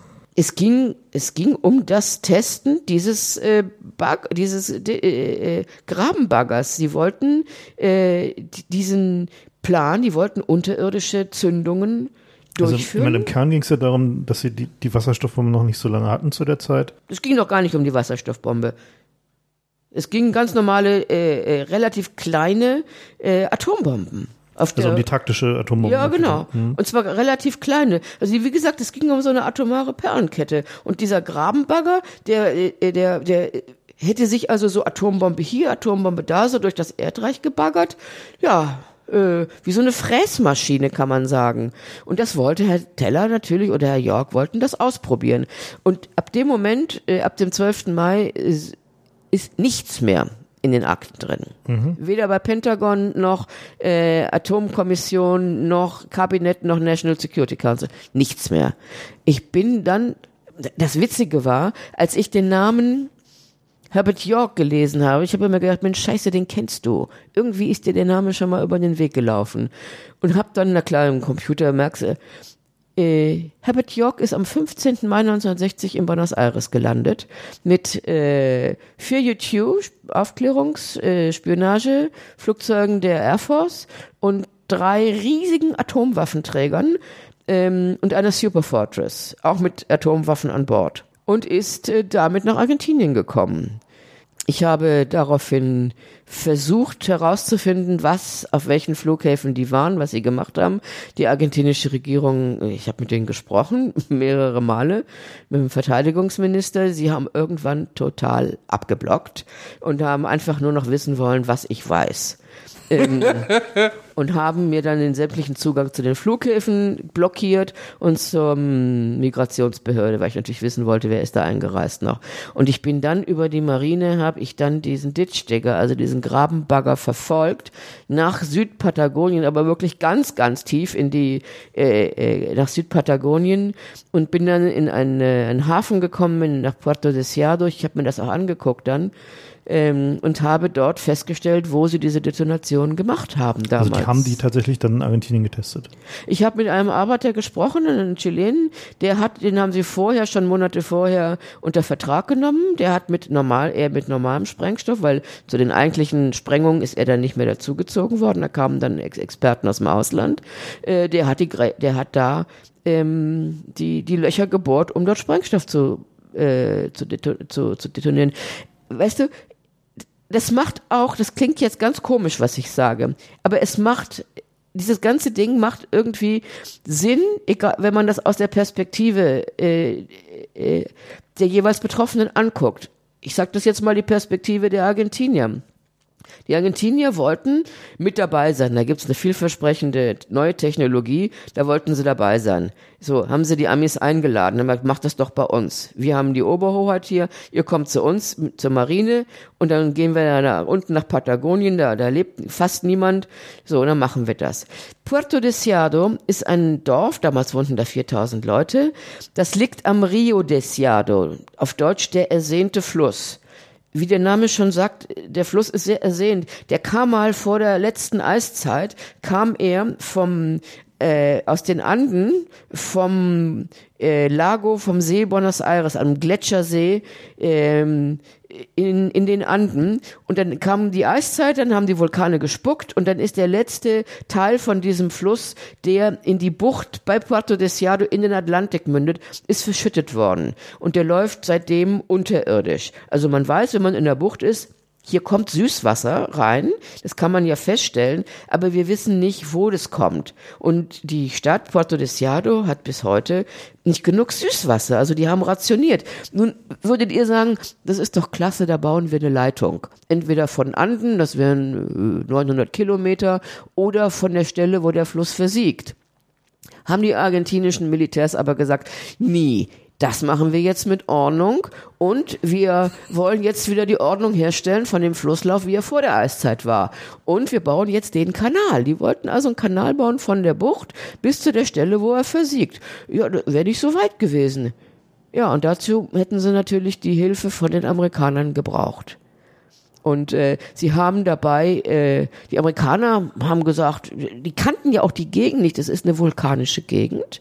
Der Fluss ist verbunden mit den Anden, äh, mit den Gletscherseen, mit den Vulkanen der Anden. Äh, du musst natürlich vor jeder Sprengung musst du auch die geologische Struktur äh, untersuchen. Haben sie natürlich nicht gemacht. Ähm, haben da einfach ein bisschen rumgebobbt. Und naja gut, wenn sie dann. Na, die Theorie der tektonischen Platten gab es auch noch gar nicht so. Die ne? gab es noch gar nicht, die fing ja erst danach an. Ähm, und sie wussten, wenn sie ein bisschen äh, da rumbomben, ähm, dann muss es natürlich seismische äh, Bewegungen geben, aber in ganz Südpatagonien, also in ganz Argentinien weiß ich nicht, ob es überhaupt eine Kontrollstation gab. Also da unten gab es jedenfalls keine, das weiß ich sicher. So, haben sie gesagt, selbst wenn es da ein bisschen wackelt oder rumst, das kriegen wir ja, da, da wohnen ja nur ein paar Fischer oder so, das äh, rumst das also ein bisschen, das ist, fällt ja gar nicht auf. So, es, wie gesagt, es ist eine vulkanische Gegend und wenn man auf die Anden geht, äh, die Anden sind auf der einen Seite ist es Argentinien, auf der anderen Seite ist es Chile und ähm, in Chile an der Pazifikküste äh, prallen zwei tektonische Platten, nämlich die Nazca-Platte auf die südamerikanische Platte aufeinander. Und es hat, sie haben diesen Ditchdigger, ich habe den ja verfolgt in dem äh, Militärschiff äh, nach Porto Deseado, der kam da am 18. im Hafen an, am 19. Äh, ist er an den Ort der ähm, Detonationen äh, gebracht worden. Ich gehe mal davon aus, am 20. oder 21. war er einsatzbereit. Wie wir heute wissen, äh, das weiß man, äh, kann man ins Guinness-Buch der Weltrekorde gehen, da muss man nicht sich irgendwelche seismischen Statistiken reinziehen. Am 21. Mai hat das Erdbeben von Valdivia angefangen in, ähm, in Chile und am 22. war es auf dem Höhepunkt mit einer Stärke von 9,5 Grad auf der Richterskala. Das ist das Größte, was jemals in der Welt gemessen worden ist, überhaupt. Und wo ganze Berge sich verschoben haben, neue Seen entstanden. Also es, es, es äh, gab sogar Tsunamis. Der Tsunami ging bis zu den Philippinen, mhm. bis nach Hawaii und die ganze äh, kalifornische Küste ist auch zerstört worden. Es gab zwei Millionen Obdachlose und nur deshalb äh, äh, knapp 2000 Tote, weil Südchile so ganz dünn besiedelt ist. Ähm, es war eine wahnsinnige Katastrophe und natürlich haben die sich damals in der Situation gedacht, das waren wir. Was wir heute wissen über die Entstehung von solchen Erdbeben, ich habe mit den Geologen und Physikern gesprochen, ist was ganz was anderes. Solche Erdbeben entstehen über Jahrzehnte, die, die, die hitzen sich sozusagen, die, die, die durch die Spannung diese, baut sich auf, ja. Die Spannung durch diese Subduktion, wenn sich eine Platte unter die andere schiebt, wird unglaublich viel Energie gespeichert, gespeichert, nochmal gespeichert. Und irgendwann mal geht das dann mit einem riesigen Rums raus. Du kannst aber so ein Erdbeben auslösen. Nicht verursachen. Wenn es gespeichert sozusagen die Energie schon da ist. Ja. Mhm. Den letzten Funken dann noch geben. Und die dachten, sie waren's. Sie haben sogar gedacht, sie haben das verursacht und dass sie dann in Zukunft in der Lage sein werden, tektonische Waffen auch zu entwickeln. Also Herr Teller war ein Verrückter. Das muss man sich mal vorstellen. Wenn man sich die, die, diese Sachen von dem Typen durchliest heute, dann de- denkt man nur, der hat einen Dachschaden gehabt. Äh, aber damals haben die mit Sicherheit dann wie wild angefangen zu forschen.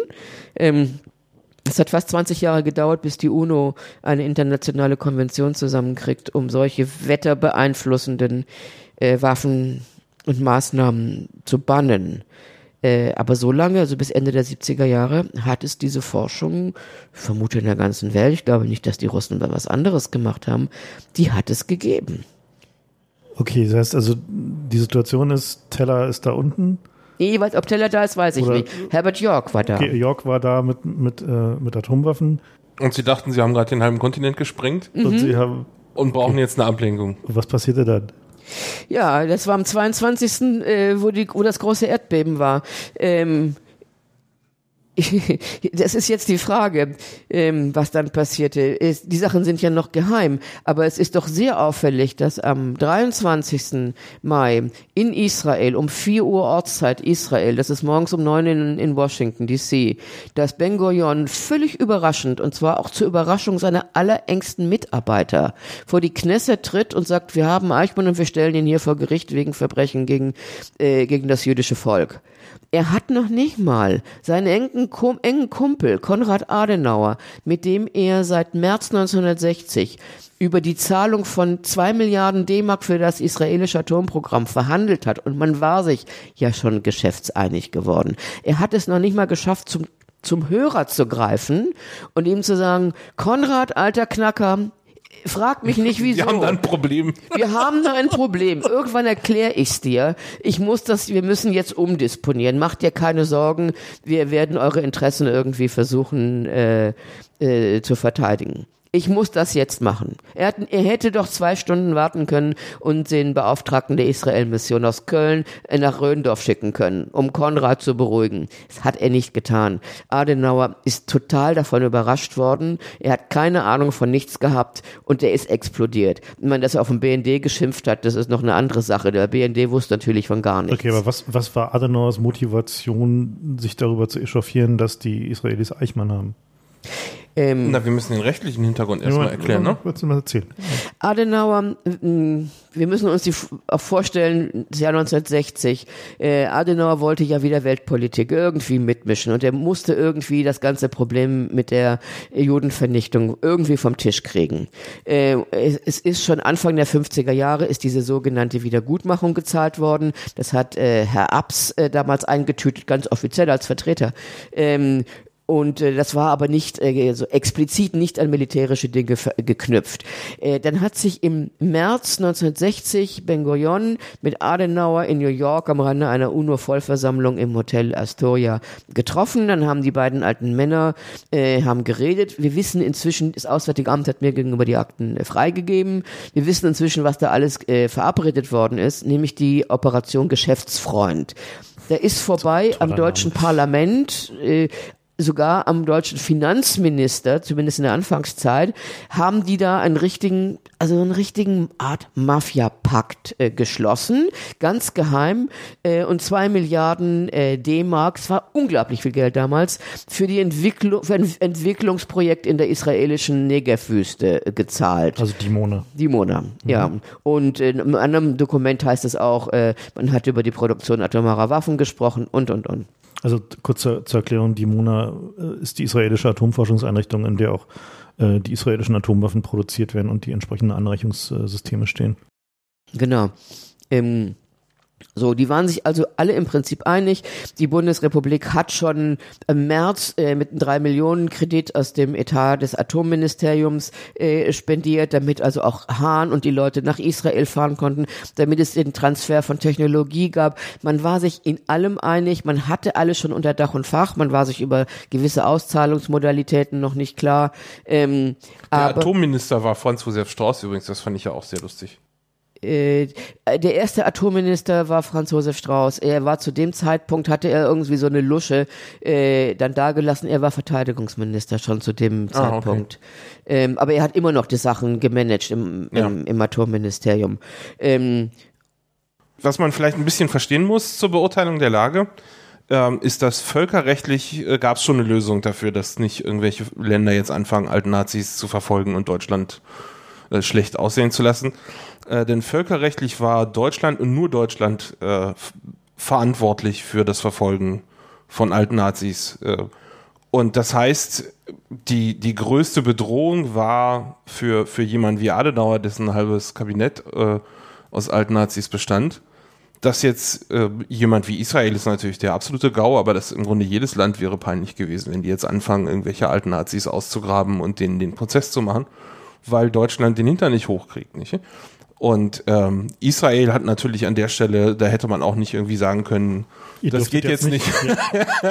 Insofern, das war quasi das, was unbedingt verhindert werden musste, dass Israel jetzt anfängt, äh, irgendwelche alten Nazis zu verfolgen. Insofern, so erklärt sich, dass Adenauer bereit war, diese unglaubliche Geldmenge in die Hand zu nehmen, ja, weil da, da stand mehr auf dem Spiel als bloß, wir wollen jetzt mitmachen, sondern es ging auch um, um das Selbsterhaltung von ihm, oder nicht? Ja, aber Israel haben sie doch nicht gefürchtet. Ich meine, äh, da war ja Ben Gurion an der Regierung und Ben Gurion und der Zionismus hat in den 30er Jahren ja eng mit, äh, gerade auch mit Eichmann und mit den Nazis zusammengearbeitet.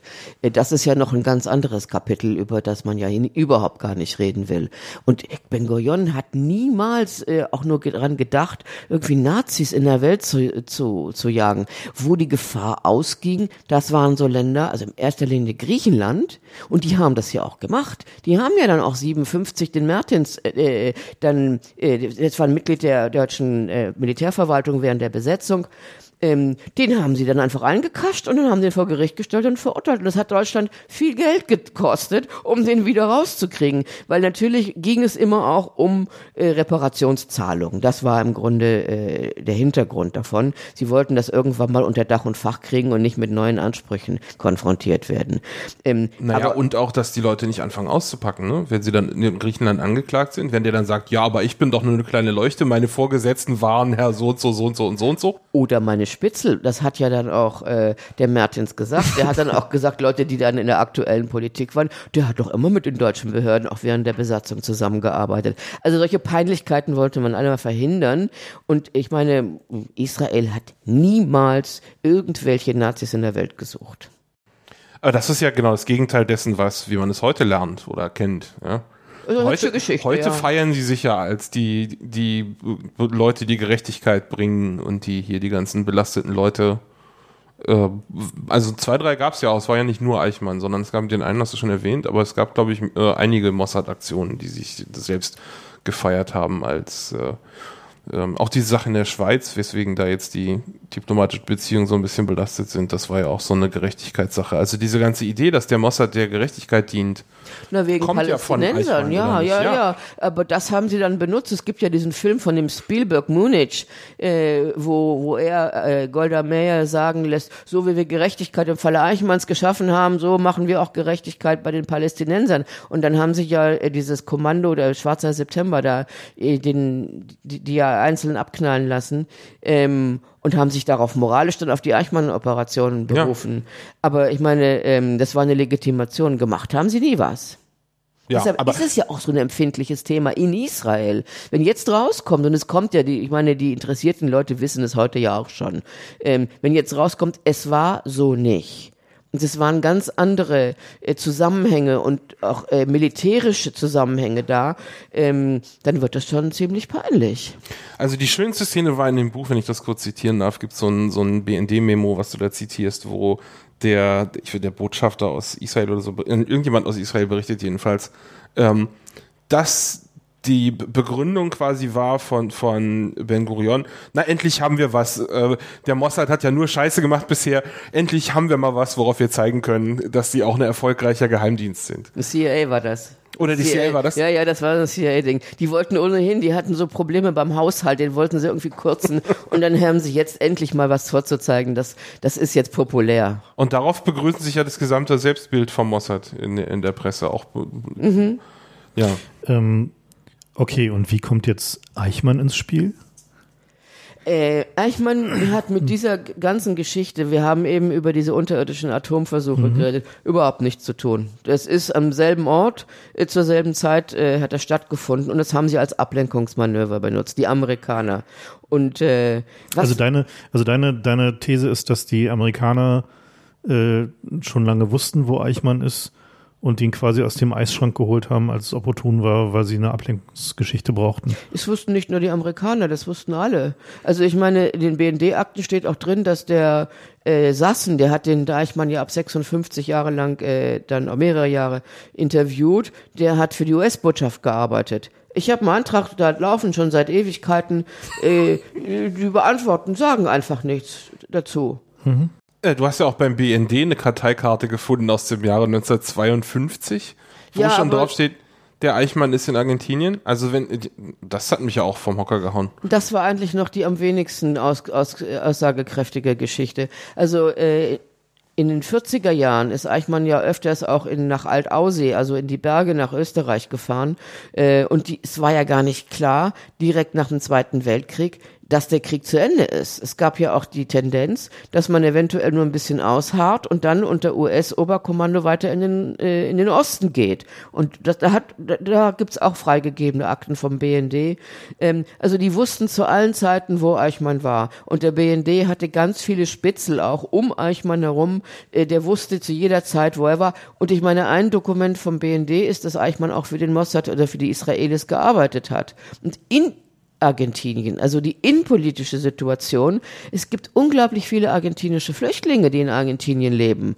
Und ähm, und diese deutschen Kreise, denn das waren ja deutsche Juden, die haben Deutsch gesprochen und dann kamen nach 1900, ja eigentlich nach der Gründung der Bundesrepublik, kamen dann die ganzen Nazis nach Argentinien, die haben auch Deutsch gesprochen. In dieselbe deutsche Community. In dieselbe und die gingen zum selben deutschen Bäcker und die haben dieselbe deutsche Leberwurst eingekauft und äh, sind in, auch äh, in dieselben Konzerte gegangen und man hat sich dann irgendwie auch gesehen da. Und die haben auch im selben Stadtviertel gewohnt oder, oder vielleicht äh, drei Häuserblocks weiter weg. Und die Kinder sind in dieselben Schulen gegangen. Ich fand ja den Hammer, dass Mengele und Eichmann da unter ihrem richtigen Namen aufgetreten sind. Ja, die Kinder von Eichmann sind als äh, Eichmann in die deutsche Schule gegangen und Mengele hat 1956 einen Pass in der deutschen Botschaft auf seinen Namen bekommen. Unglaublich. Und er hat als Glaubhaftmachung, dass er Mengele ist, hat er nur ein Scheidungsurteil vorlegen können. Es hat gereicht. Okay, und die, das heißt also, die hatten Mengele quasi, äh, äh, hatten Eichmann äh, quasi äh, auf Vorrat. Der war da halt. Ja, und er hat ja auch bei Mercedes-Benz gearbeitet und da waren ja auch die ganzen alten SSler. Okay, und dann, was passierte dann? Also, was ist deine These? Wie, wie, wie, haben, wie lief denn diese, dieses Ablenkungsmanöver? Ja, ja, der Eichmann muss ja schon ge irgendwo gewesen sein in, in, im Nahen Osten, in, in Israel. Der sprach ja sogar Hebräisch, habe ich in deinem Buch gelernt. Äh, Bin ich auf was vom Stuhl gefallen, so weil, weil er halt mit den Zionisten zusammen, ja, ich war mhm. nicht so der Eichmann-Forscher, weil er halt mit den zionistischen Organisationen zusammengearbeitet hat äh, in den 30er Jahren. Den, Teil müssen wir, glaube ich, noch mal ein bisschen erklären, weil das, glaube ich, für viele Hörer das ein bisschen zu ja, krass, äh, unglaublich. dass man es mal nicht erläutern, äh, erläutern kann. So, also die äh, wir springen jetzt mal kurz zurück in, die, in der Zeit. Äh, die Nazis sind an die Macht gekommen und äh, ja, wollen halt ein judenfreies Deutschland haben.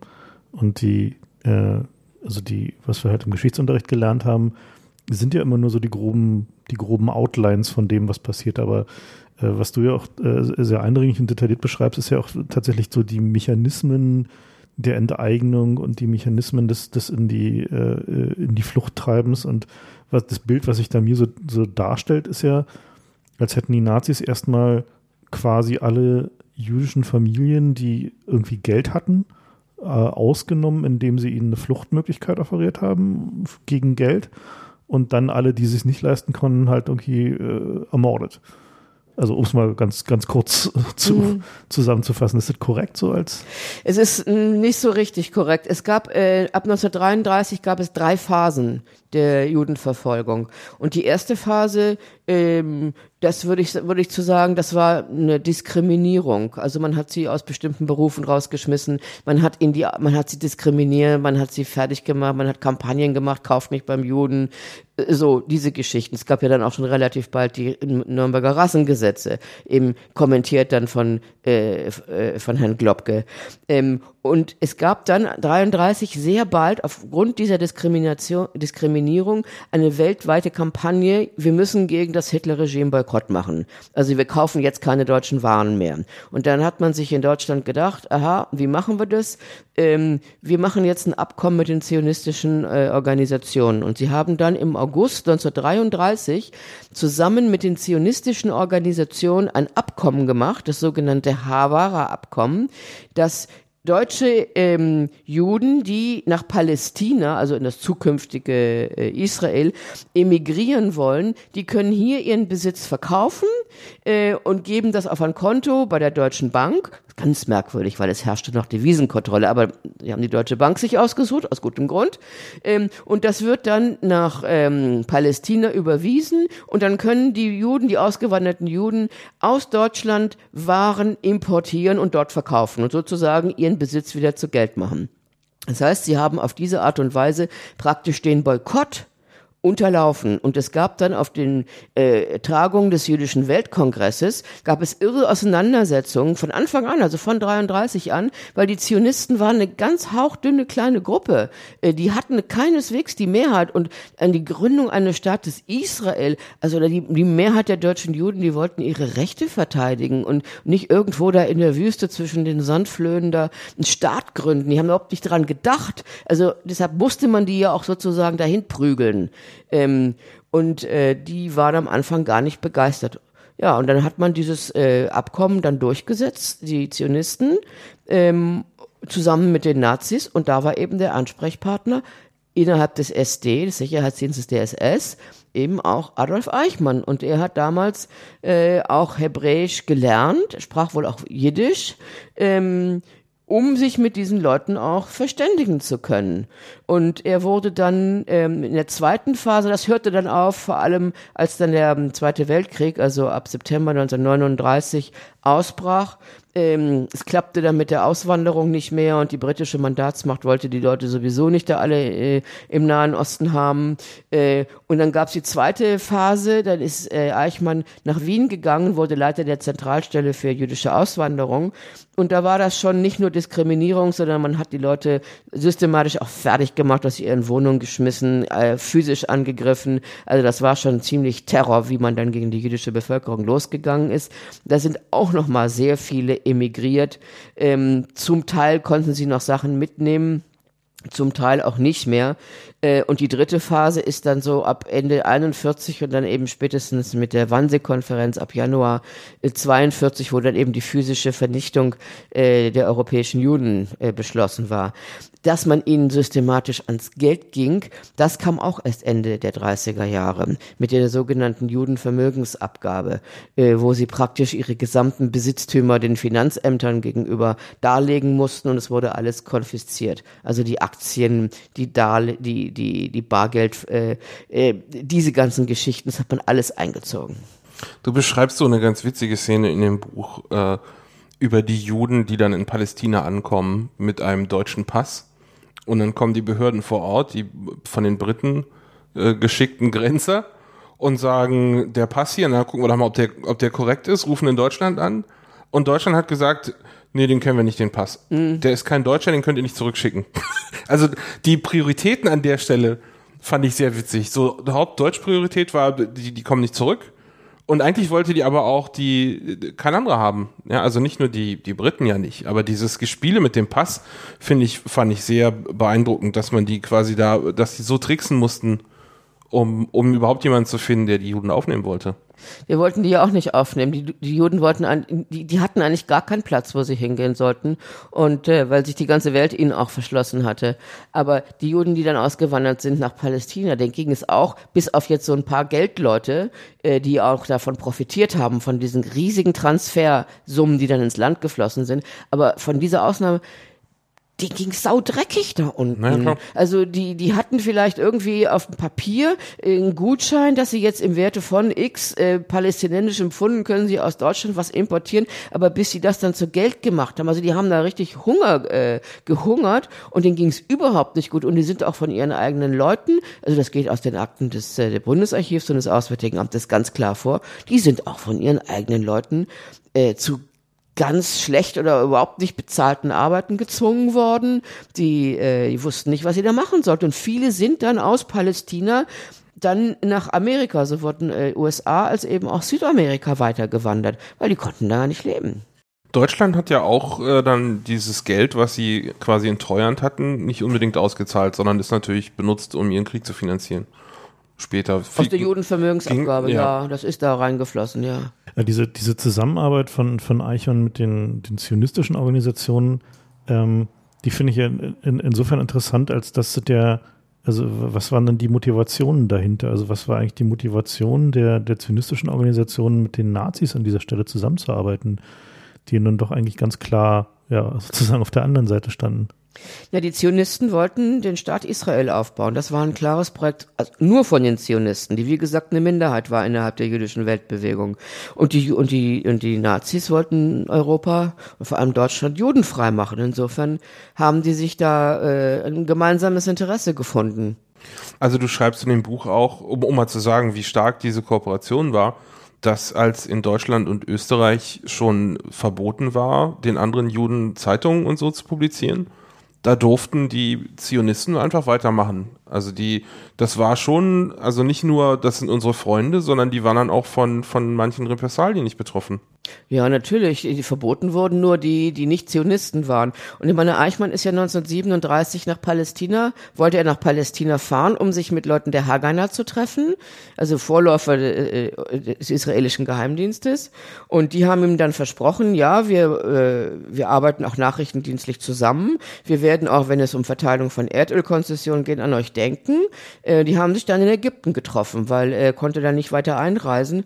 Und die haben eng zusammengearbeitet. Also kann man, äh, haben die da nicht unglaublich Gegenwind gekriegt von, von allen anderen Juden?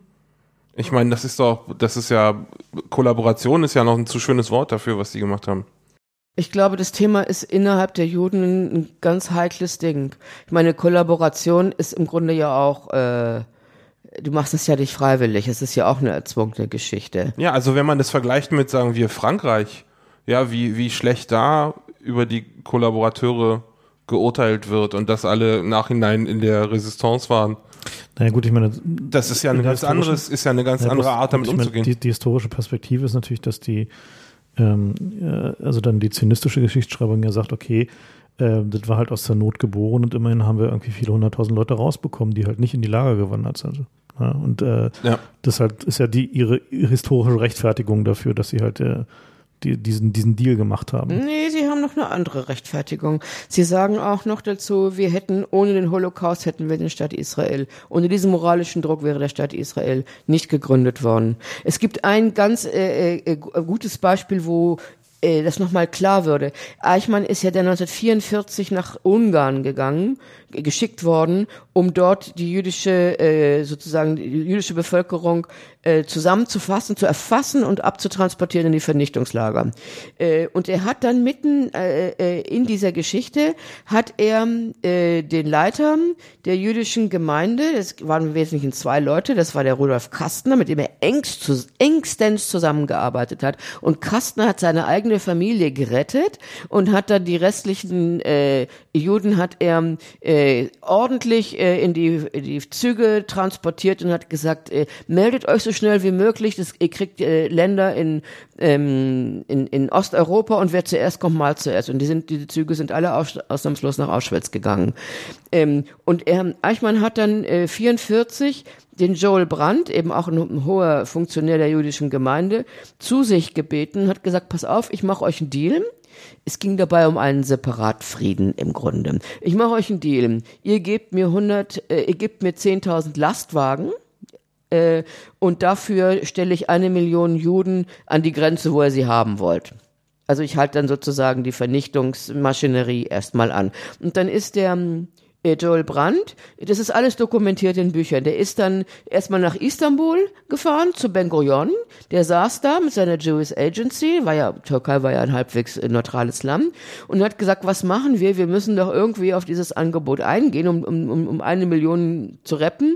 Und er hat gesagt, nee, das, es gibt überhaupt keine Möglichkeit und hat ihn dann weiterziehen lassen in Nahen Osten und dann hat man die Briten festgesetzt und dann äh, ist er nicht zurück und dann hat Eichmann ähm, sein Werk sozusagen vollendet und hat äh, fast 500.000 äh, in die Vernichtungslager geschickt. Ähm, das ist natürlich, wenn man sich das heute überlegt, Vielleicht ist es sinnvoll, auf dieses Angebot nicht eingegangen zu sein, weil es den Krieg mit Sicherheit verlängert hätte. Aber natürlich, wenn man so ein Angebot hat, verhandelt man doch mit den Leuten und tut so, als haben die überhaupt nicht gemacht. Und auch Ben Gurion hat sich nicht irgendwie jetzt vor die Weltöffentlichkeit gestellt und das angeprangert und gesagt, man müsste, also ähm, man hat einfach dann auf das Kriegsende gewartet und gesagt, äh, hier muss, äh, ja, man, man hat es nicht, es war nicht äh, Priorität. Also das heißt auf Deutsch, Ben Gurion hat auch nur zu verlieren gehabt, wenn Eichmann aussagt. Aber wie? Und dann ist ja noch äh, Eichmanns Vorgesetzter in der SS-Struktur, der Herr Becher, der dann ein sehr angesehener Geschäftsmann wurde in der Bundesrepublik und Mitglied des Bremer Schaffermals und so, Kurt Becher, ähm, den haben die Alliierten festgesetzt. Der war mit ihm zusammen im besetzten äh, Budapest gewesen. Ähm, und der stand dann in Nürnberg, sollte, sollte eben der Prozess gemacht werden. Und da ist Rudolf Kastner, also der Leiter der jüdischen Gemeinde in Rudolf, ist aus damals noch nicht Israel, aber schon Palästina, ist angereist nach Nürnberg und hat eine Aussage für Herrn Kastner gemacht, dass Herr Kastner so ein toller Typ gewesen wäre, dem es immer nur um das, äh, äh, um, um das Retten jüdischen Lebens gegangen wäre. Und dann ist der Kastner, äh, dann ist der äh, Becher äh, freigelassen worden und hat eine wunderbare Geschäftskarriere in der Bundesrepublik gemacht. Äh, auch Geschäfte mit Israel. Äh, Kastner ist dann ähm, äh, in Israel, hat dann jemand das rausgefunden und hat ihn dann öffentlich angegriffen und dann gab es ein Gerichtsverfahren und äh, dann haben die Richter, als sie das dann erfahren haben, dass er eine Aussage zugunsten von Becher gemacht hat, ähm, sozusagen für den ähm, Ankläger äh, gesagt, nee, also das ist ja das allerletzte. Und dann ist aber, Kastner wollte dann aussagen, wie denn die Zusammenhänge waren. Und dann ist er auf offener Straße von einem Mitglied des Geheimdienstes äh, erschossen worden. Äh, der hat dann auch gesessen, er hat seine Strafe auch, äh, relativ geringe Strafe abgesessen äh, und hat jetzt hinterher gesagt, es hätten noch andere Leute geschossen, er sei nicht der einzige Schütze gewesen. Also das ist auch eine ganz dubiose Geschichte. Da ist also offensichtlich, ist da auch jemandem das Maul gestopft worden. Auf jeden Fall musste Ben Gurion alles daran setzen, um Eichmann daran zu hindern, auszupacken. Und Wie haben Sie das denn eigentlich gemacht? Moment, lass uns noch mal kurz zu dem Punkt. Wir sind gerade, also äh, die offizielle Geschichte ist ja sowas, dass sie ihn irgendwie, was war es, 12. Mai, 11. Mai oder sowas eingesackt haben und dann nochmal. Am 11. Mai 1960. Genau. Und dann saß er da zehn, zehn Tage irgendwie unklar. Wo genau. wir nicht wissen, wo. Genau. Ja. Und mhm. du hattest doch noch diese Geschichte gefunden, dass er schon am 12. Mai seiner Sozialversicherung abgemeldet wurde? Ja, nee, bei, bei, Daimler, ne? Ja, genau. Ja, ja, ja. ja. ja. Erzähl, erzähl die doch vielleicht nochmal, weil die finde ich zu bizarr. Ja, ja, der Chef, das war ein gewisser Mossetti. Und äh, der spielt dann eine ganz große Rolle in dieser ganzen Geschichte. Ein Amerikaner, gebürtiger Italiener, aber dann Amerikaner. Und ähm, der äh, also Mercedes hat ihn am 12. Mai schon aus der Sozialversicherung äh, abge Also einen Tag nachdem er verschwunden ist quasi. Ja, sie hätten ihm so, so einen Brief schreiben müssen, sie, sie müssen sich hier melden, sonst verlieren sie ihn ab. Haben sie alles nicht gemacht. Also ich meine, aber gut, er war ja sozusagen erst einen Tag weg zu dem Zeitpunkt. Ja, oder? aber wenn du als, wenn du Arbeiter bist, äh, normalerweise und du gehst nichts in den Betrieb, dann schickt er automatisch, schickt dir die Personalabteilung, schickt dir einen Brief und sagt, du bist gestern nicht gekommen, wenn du morgen auch nicht kommst, äh, wirst du entlassen. Ach so, okay. Mhm. Ja, aber, das äh, dauert aber zumindest einen Tag, bevor du die Abmeldung ja, ja, machst. Klar, ja. ja, aber offensichtlich wussten die schon, dass er nicht wiederkommt. Okay, das heißt also, irgendjemand hat ihn eingesackt und hatte ihn quasi im Eisschrank.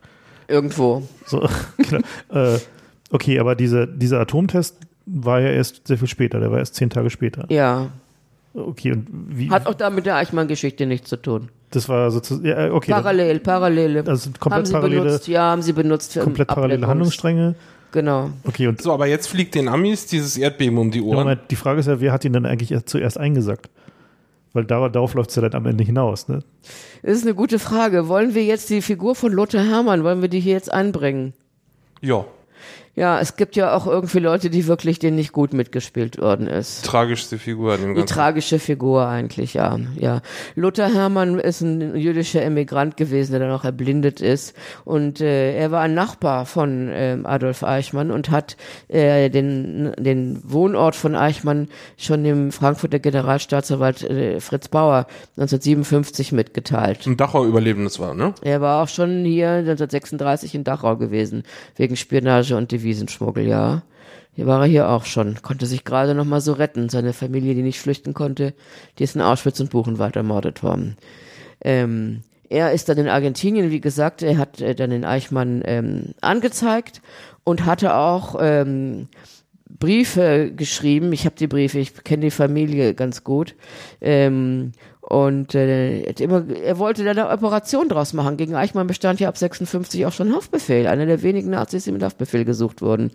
Ähm, und ähm, er hat dann auch mit der jüdischen Gemeinde in Buenos Aires Kontakte gehabt und hat die auch bei sich zu Hause empfangen. Wir müssen da was tun, wir müssen was machen. Und es wusste die halbe argentinische Linke wusste auch, äh, dass da Eichmann ein gesuchter Nazi war und jeder weiß, wo er ist. Und die jüdische Gemeinde wusste, die wussten das alle.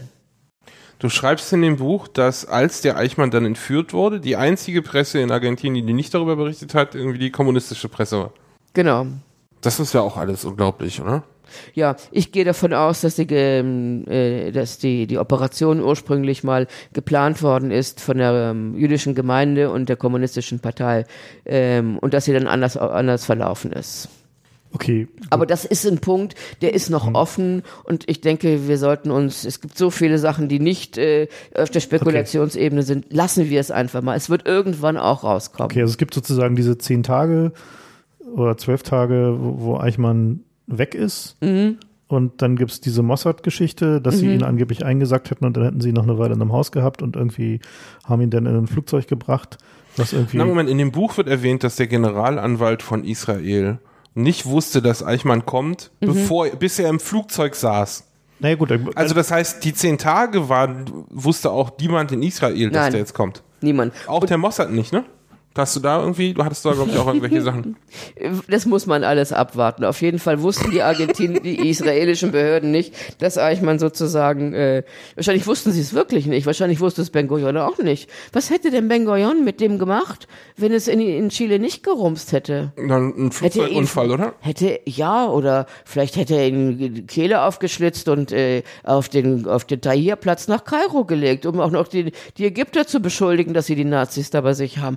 Weiß man alles nicht. Aber ich glaube nicht, dass er vor Gericht gelandet wäre. Also du gehst schon davon aus, dass ihn zumindest entweder die Amerikaner oder die Israelis eingesackt haben. Ich glaube, dass ihn Argentinier, äh, um eine Propagandaaktion zu machen, äh, überredet haben, mitzugehen. Äh, und dass er dann von der argentinischen Polizei befreit worden ist. Befreit worden ist. Die können, du kannst doch nicht einfach jemanden entführen in Argentinien. Es gibt noch eine Polizei in Argentinien. Das geht so nicht. Okay. Und dann? Und dann muss es irgendeine Übergabe gewesen, gegeben haben. Also du meinst, der wurde in Argentinien von irgendjemand eingesackt, der da eine Propagandaaktion draus machen wollte.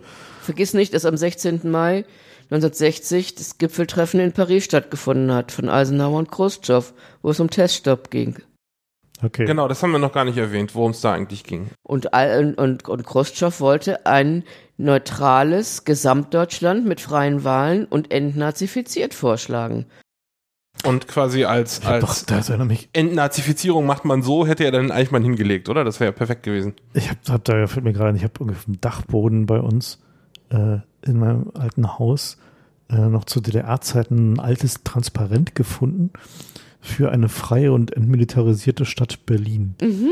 Nee, eine, für eine vereinigte und genau für eine vereinigte und entmilitarisierte Stadt Berlin. Das war der Vorschlag Von von, genau- Ulbricht und, und war- Khrushchev. genau. Ja, ja, genau. Wann war das? 57, 58 oder so? Ja, okay? das war in der Zeit. genau, ja. Genau. Und das wollten die ganz groß rausbringen im Mai, am 16. Mai 1960. Und äh, das war ganz klar. Was hätte denn, sagen wir doch mal ganz realistisch, wenn sich Eichmann gestellt hätte, äh, im Mai 1960. Gut, es gab gegen ihn den Haftbefehl. Er hat, das wirft ihm niemand vor, dass er mit eigenen Händen jemanden umgebracht hat. Er hat die Transporte gemacht.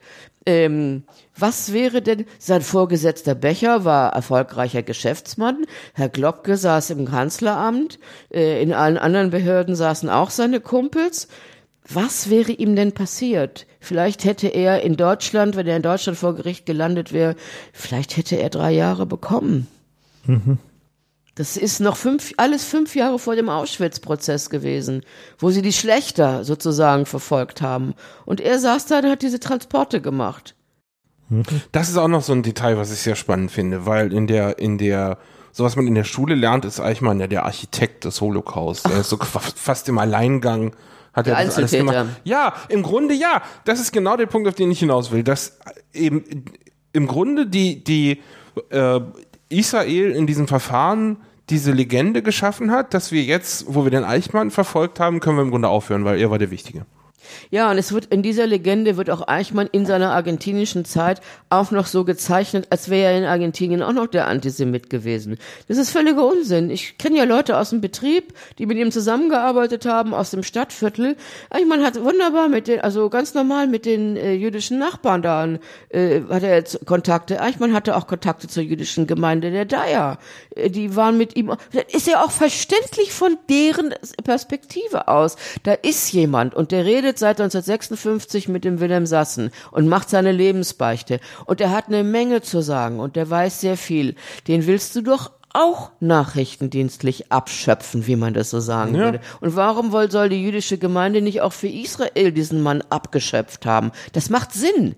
Ja, du hast noch so ein Memo, ich weiß nicht mehr, welcher Geheimdienst es war, aber da, da ging es um die, um das Gerücht, dass er ja äh, für den Mossad arbeiten mhm. würde weil er ja so wunderbar mit diesen Israelis kann. Mhm. Äh, mit den Juden, die da wohnen. Er hat die beste Beziehung das fand ich jetzt zu hohen jüdischen großartig. Mitgliedern der Gemeinde. Das ist bewiesen inzwischen. Und sie haben nichts gemacht. Sie haben natürlich von ihm Informationen haben wollen. Das ist klar. Hat er ja auch gegeben. Okay, so, ne, jetzt mal wieder den, die Chronologie ein wenig mhm. hereinbringen, damit unsere Hörer nicht komplett verwirrt werden. Ähm, so, das heißt also, der, deine Theorie ist, er wurde wo noch ein bisschen die Belege fehlen, sagtest du gerade. Also, ja, es gibt natürlich noch viele weiße äh, Flecken. Von diesen zehn Tagen. Von diesen zehn Tagen im Wesentlichen. Ich habe da eine Theorie, aber wie gesagt, das Wenn man es nicht belegen kann, muss man sie ja nicht. Ja, genau, ja. genau. Also das, das weiß man immer noch nicht. Es ist was, was gut belegt ist, ist äh, alles, was dann in Israel mit dem Prozess gelaufen ist. Äh, es ist alles sehr gut belegt, was mit der Operation Geschäftsfreund gelaufen ist. Mhm. Die ist, ist ja dann gezahlt worden, nicht die zwei Milliarden Mark, sondern äh, 630 über die Kredit Kreditanstalt für Wiederaufbau. Ähm, die geleitet wurde von diesem Abt, ne? War das Abs, so? Abs. Äh, Kriegsverbrecher, den haben sie ja noch, die Alliierten haben ihn als Kriegsverbrecher. Der vorher die äh, Arisierung durchgeführt hat, war das Für die so? Deutsche Bank. Ja, klar, Unter den Nazis, also eine, genau, eine lupenreine Karriere. Das war der, die Vertrauensperson von Adenauer, die auch die Bundesrepublik bei der Londoner Schuldenkonferenz vertreten hat, ganz offiziell. Übrigens, äh, diese Dinge würde ich gerne auch mal aus der Sicht der äh, der Bank sehen, weil ich meine, Abs hat die Bundesrepublik ganz offiziell vertre äh, vertreten bei der Londoner Schuldenkonferenz. Dann hat er ganz offiziell die Bundesrepublik vertreten beim Wiedergutmachungsabkommen. Dann hat er laut Unterlagen des Auswärtigen Amtes die Operation Geschäftsfreund mit Details ausgestattet. Ähm, das alles sind ja Sachen, die hat er im Auftrag der Bundesregierung gemacht. Ähm, wo sind diese Unterlagen? Äh, ich weiß, wo sie liegen. Die liegen im Historischen Institut der Deutschen Bank. Äh, und die Deutsche Bank, die gibt diese Unterlagen, äh, lässt Leute, denen sie vertraut und dass sie auch in ihrem Interesse dann schreiben, da einsehen. Ich habe also einen Antrag gestellt bei diesem Institut, bei der Deutschen Bank, aber ich möchte diese gerne einsehen. Wobei mich ja nur die äh, Dokumente interessieren, die er im Auftrag äh, der Behörden, also der Regierung gemacht hat. Was er da mit seiner Sekretärin oder was er für die Deutsche Bank macht, das äh, ist sein Privatding. Sollten die nicht im Bundesarchiv liegen? Äh, ja, es ist ja behördliches Material. Es gibt Abgabepflichten der Behörden. Äh, diese Sachen müssen eigentlich im Bundesarchiv liegen. Ebenso zum Beispiel wie der Nachlass von Herrn Globke, der ja immer äh, Staatsbeamter war, sei es im Reichsinnenministerium unter Hitler oder sei es als Staatsminister äh, für Herrn Adenauer und Leiter des Bundes- und Aufsichtsbehörde vom Bundesnachrichtendienst. Und die Sachen von ihm, der Nachlass, liegt äh, in der Konrad-Adenauer-Stiftung. Und auch da habe ich um Einsicht gebeten und da hieß es zuerst grundsätzlich nein, sie nicht. Andere Forscher haben da sehr schöne Einsicht bekommen. Zum Schluss haben sie mir dann etwas gezeigt, auch nicht alles. Und äh, ich habe dann das Bundesarchiv aufgefordert, ich möchte diese Akten haben. Das ist ähm, ich habe ich hab sogar eine Strafanzeige gestellt gegen die Deutsche Bank und gegen die Adenauer Stiftung wegen Hehlerei. Ist natürlich sofort eingestellt worden. Und dann hat die Deutsche, hat mir das Bundesarchiv in Koblenz zurückgeschrieben, hat gesagt, ja, sie bedauern das auch sehr, diese Privatisierung. Es handelt sich hierbei um Bundesarchivmaterial. Die gehören eigentlich ins Bundesarchiv, wo sie dann allen Forschern zur Verfügung stehen. Äh, unabhängig, ob du die CDU wählst oder ob du was anderes wählst. Ähm, aber sie hätten eben keine Möglichkeiten, da was zu machen. Äh, und dann habe ich sie jetzt verklagt vor dem Verwaltungsgericht. Äh, ich habe die erste Instanz schon verloren, die zweite Instanz wird übermorgen entschieden, werde ich bin mir ziemlich sicher, dass ich die auch verlieren werde. Es ist einfach ähm, ein Untertanengeist in Deutschland. Äh, sie bestimmen, wo sie ihre Herrschaft, wo sie ihr Herrschaftswissen einbunkern und dann bestimmen sie, wer es kriegt, äh, wer, du unterschreibst ja dann auch, du musst das denen dann vorlegen, bevor du es äh, dann veröffentlichst. Sie bestimmen damit die Linie und es gibt keine Aktenöffentlichkeit. Selbst bei offensichtlichem Verstoß, dass die Leute einfach ihr Zeug mit nach Hause nehmen. Ich meine, wenn es ihnen so ans Herz gewachsen ist, können sie sich eine Kopie machen. Aber die nehmen das einfach mit, die Originale. Ich habe dann bei der Adenauer Stiftung die Sachen, die wenigen Sachen, die sie mich haben einsehen lassen, das ist alles äh, streng, waren auch streng geheime Sachen. Das sind Sachen, Briefverkehr mit dem Bundeskanzler, die gehören ins Bundesarchiv und da regelt der Zug, ist geregelt durch das Bundesarchivgesetz. Also so eine Szene, wie du am Anfang in Argentinien beschrieben hast, dass die mit dir und einer Brechstange losgehen, ist hier undenkbar. Das Bundesarchiv, das sind alles treue Beamte äh, ihrer Kanzlerin. Könnten die denn, wenn sie wollten und wollen nur nicht? Oder können die wirklich nicht? Ja, was hindert sie denn daran, zum Beispiel einen Brief zu schreiben an äh, die Deutsche Bank und zu sagen, liebe Deutsche Bank, wir wissen, wir, ihr habt da die und die Materialien, können wir da nicht eine Kopie, oder, oder ihr behaltet doch die Kopie, schickt uns doch die ganzen äh, Dinge, die uns betreffen, die hierher gehören. Die machen gar nichts. Die sitzen auf ihrem Arsch, haben die denn dann einen Hebel oder wäre das eine Bittstellung und also, weißt du, wenn mir das Finanzamt äh, äh, schickt mir einen Bescheid und da steht drin, du musst jetzt 12,50 Euro zahlen, ich, wenn ich die nicht zahle, kriege ich irgendwann mal Ärger. Ich weiß nicht, ob wie das läuft. Kommt dann der Gerichtsvollzieher irgendwann oder? Schon, ja, genau. Ja. Genau. Also ich meine, eine Bundesbehörde muss doch ihre die gesetzliche Grundlage, die gesetzliche Bestimmung irgendwie durchsetzen können. Warum schickt sie nicht die Polizei dahin? Hast du denn eigentlich mal äh, bei den Russen gefragt? Oh ja.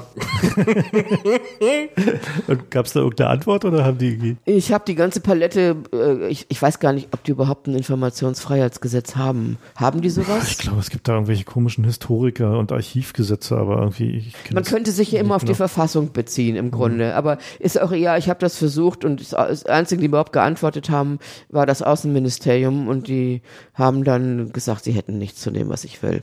Und der KGB wollte den nicht Hat gar nicht geantwortet. Ach so, hm, verstehe. Na, und fiel mir nur gerade ein. Die haben wahrscheinlich eine Flasche Wodka geöffnet und sich gesagt, guck mal, was wir für wir, Brief zu den, gekriegt haben. hängen wir zu den anderen in den Rahmen, in den Flur. Ja.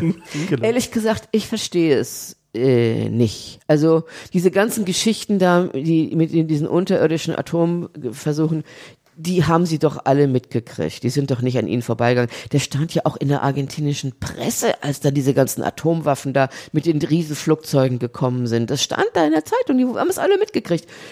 Es ist doch alles das, die, die sind, die haben Abkommen mit den USA, ein Moratorium. Die, das wird ganz vulgär brutal gebrochen. Warum haben die das nie an die Öffentlichkeit gebracht? Gut, die Russen haben ihre eigenen Geschichten auch mit diesen tektonischen Waffen, mit dem zivilen Gebrauch von Atomwaffen. Natürlich haben die das auch gemacht, aber in der konkreten Situation.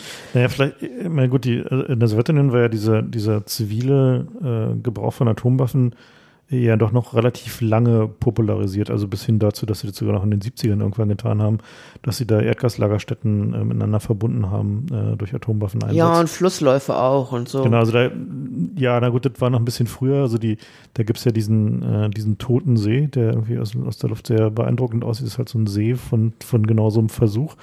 Und da ist halt die, die Strahlung immer noch so hoch, dass da genau nichts lebt, deswegen ist Wasser strahlend blau.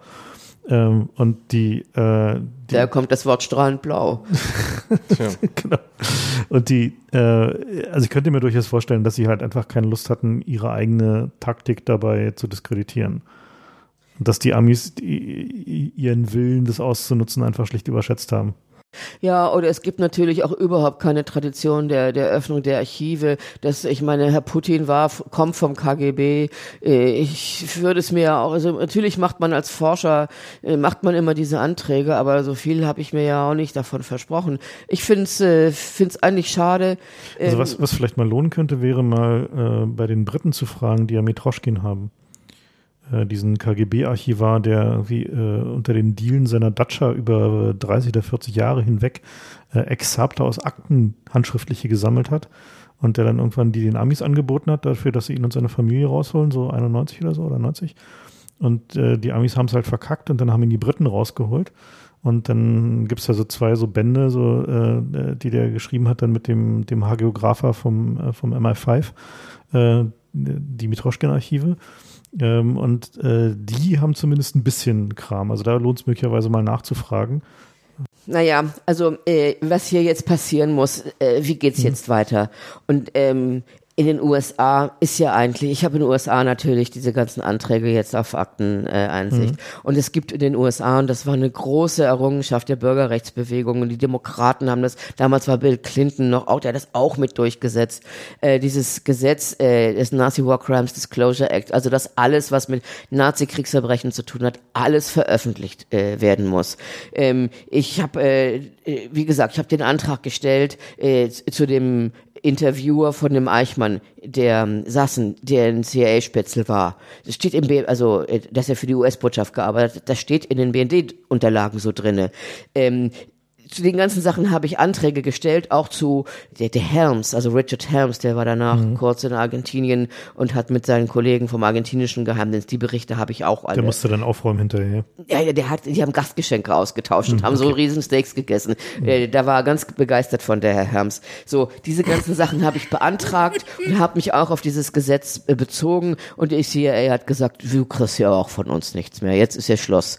Und dann habe ich diese Sachen an das Justizministerium geschickt in den USA. Ich, ich kenne die, ich, ich habe da immer gearbeitet. Und die haben halt, das geht nicht, das ist illegal, das können die nicht machen. Und dann habe ich gesagt, das finde ich aber schön. Hier ist, ist, ist der Schriftwechsel, macht ihr was, es sind eure Behörden. Und dann haben sie nach ein paar Wochen dann gesagt, ja, es wäre jetzt alles sehr schwierig, aber sie wünschen mir good luck. Ja, super. Super. Ja, so und dann habe ich mit diesen Entnahmeblättern, mit den Withdrawal Sheets, habe ich auch ein, einiges habe ich da sogar bekommen. Also sie geben zu, dass sie dass sie diese Atombomben da quer durch die Welt geschickt haben und und und. Aber viele Sachen sind eben nach wie vor geheim. CIA sagt, ich kriege keine Auskunft, weil ich nicht die Staatsbürgerschaft habe. Das läuft auf ein Verfahren, auf einen Prozess jetzt hinaus. Das ist ja gegen die CIA noch relativ einfach, weil da gilt das Freedom of Information Gesetz, also das Informationsfreiheitsgesetz und eben auch dieses Nazi-Informationsfreiheitsgesetz. Die Sachen, die in den Präsidentenbibliotheken äh, liegen, da gilt es aber nicht. Das haben sie rausgenommen, extra ausge rausgenommen. Da kann man auch klagen, aber das ist alles komplizierter. Aber sie haben mir ja noch nicht mal eine Ablehnung geschickt. Ich schreibe dann ja auch immer alle drei Monate, schreibe ich ans Pentagon und schreibe an äh, äh, Department of Energy, also vor allem Department of Energy, da verspreche ich mir was von, da liegen die Sachen. Ähm, schreibe ich dann hin und sage ich, ja, wie ist es jetzt? Äh, ich habe jetzt seit zwei Jahren den Antrag zur zu laufen. Könnt ihr mal entscheiden? Und dann schreiben sie ganz freundlich immer zurück und sagen, ja, sie sind am Bearbeiten und äh, ich müsse noch ein bisschen Geduld haben. Es muss eine äh, politische Entscheidung jetzt äh, treffen, getroffen werden. Was hm. wahrscheinlich vor den Wahlen nicht mehr passiert. Ach, man weiß ja nicht, äh, hm. man weiß ja nicht, was da läuft. Im Grunde, was würde denn Obama verlieren? Es ist eine, eine Eisenhower-Geschichte gewesen. Mhm. Kennedy hat dann damit ein bisschen aufgeräumt. Er hat Plancher zwar weitergeführt, aber zumindest äh, hat er es dann nicht mehr im Ausland gemacht. Und äh, was würde er denn verlieren? Aber, ne, es gibt dann noch dieses peinliche Detail, dass die Versuche nach US-Recht illegal waren. Nicht? Also, dass die, die Plowshare-Dings, weil sie die Waffen gar nicht erst nach Argentinien hätte bringen dürfen, weil die diese Safeguards nicht unterschrieben haben. Ja, es gibt das Energy Act von 1954, das man studieren sollte. Äh, und da steht drin, dass sie nur zusammenarbeiten können mit anderen Nationen, wenn es der eigenen Verteidigung dient. Also zum Beispiel gedacht ist dann, dass man mit den Briten zusammenarbeitet oder so, oder im Rahmen der NATO. Äh, nur war äh, Argentinien überhaupt keinem Militärbündnis und eigentlich eher noch kurz zuvor ein Schurkenstaat gewesen, ja. Ähm, also es gab keine Begründung und es gab auch keine militärische Bedrohung irgendwie. Was ist da in Puerto Deseado? Da, da sind ein paar wild gewordene Pinguine. Was macht man da mit Atomwaffen? Es gibt dafür keine Begründung.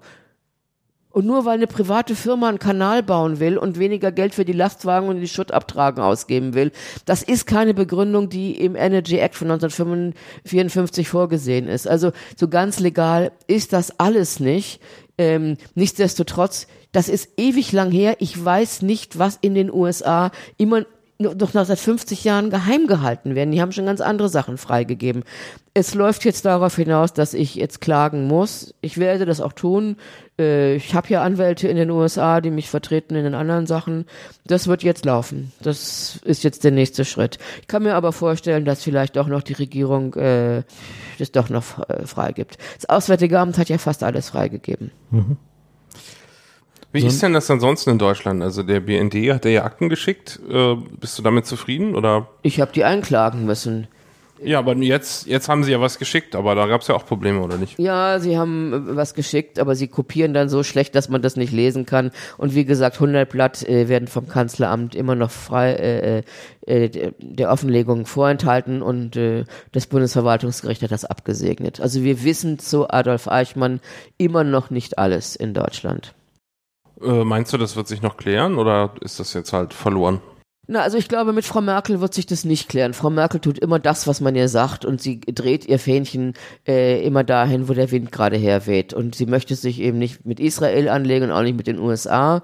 Ähm, und ich glaube, sie, sie von irgendwie demokratischen Grundrechten weiß nicht, ob sie davon schon mal was gehört hat. Also ich glaube, mit Aktenoffenlegung, das ist nicht das Ding. Und es ich sehe auch ehrlich gesagt nicht in Deutschland irgendeine Öffentlichkeit, die das nun einfordert. Also gibt es Leute, gibt es große Medien, die sagen, jetzt hier, hier muss mal, das muss hier äh, jetzt mal auf den Tisch äh, dass äh, der Globke-Nachlass von einem Privatunternehmen, von der Adenauer Stiftung, verwaltet wird, geheim gehalten wird und nur denen gezeigt wird, die der Adenauer Stiftung in den Kram passen.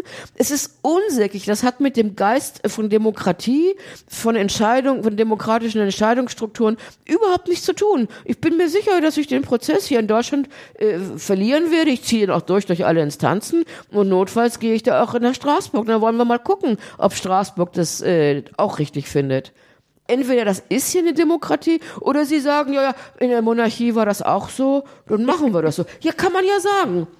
Dann sag aber gleich, du, ver, du, du, ver, du verscheißerst die Leute. Du erzählst ihnen das, was den Geheimdiensten in den Kram passt, worauf man sich irgendwann mal geeinigt hat. Und auch wenn es noch so unlogisch ist, du verscheißerst die Leute anders. Ja, aber dann sag das. Das ist okay. Dann höre ich auf zu klagen. Also, ähm, schlussfolgernd kann man sagen, das Ziel ist eigentlich, dass sie den ganzen Scheiß mal offenlegen. Also wir brauchen auch so ein Gesetz, dass Sachen automatisch nach 30 Jahren offen sind, oder? Das brauchen wir was, nicht. Was wäre denn? Das Gesetz haben wir doch schon. Äh, na, da sind doch zig, zig Ausnahmen drin und dass man auch noch zahlen muss dafür, dass die einem da die Sachen offenlegen. Also das ist ja, ist ja, ich hatte bisher den Eindruck, dass das offen, dass das äh, Informationsfreiheitsgesetz in Deutschland eher so ein Papiertiger ist den sie gemacht haben, damit sie zeigen können, wir haben ja auch so ein Gesetz. Aber es ist nicht, nicht wirklich hilfreich in der Praxis. Naja, das Bundesarchivgesetz ist noch ein anderes Gesetz und es sagt, äh, nach 30 Jahren ist Schluss.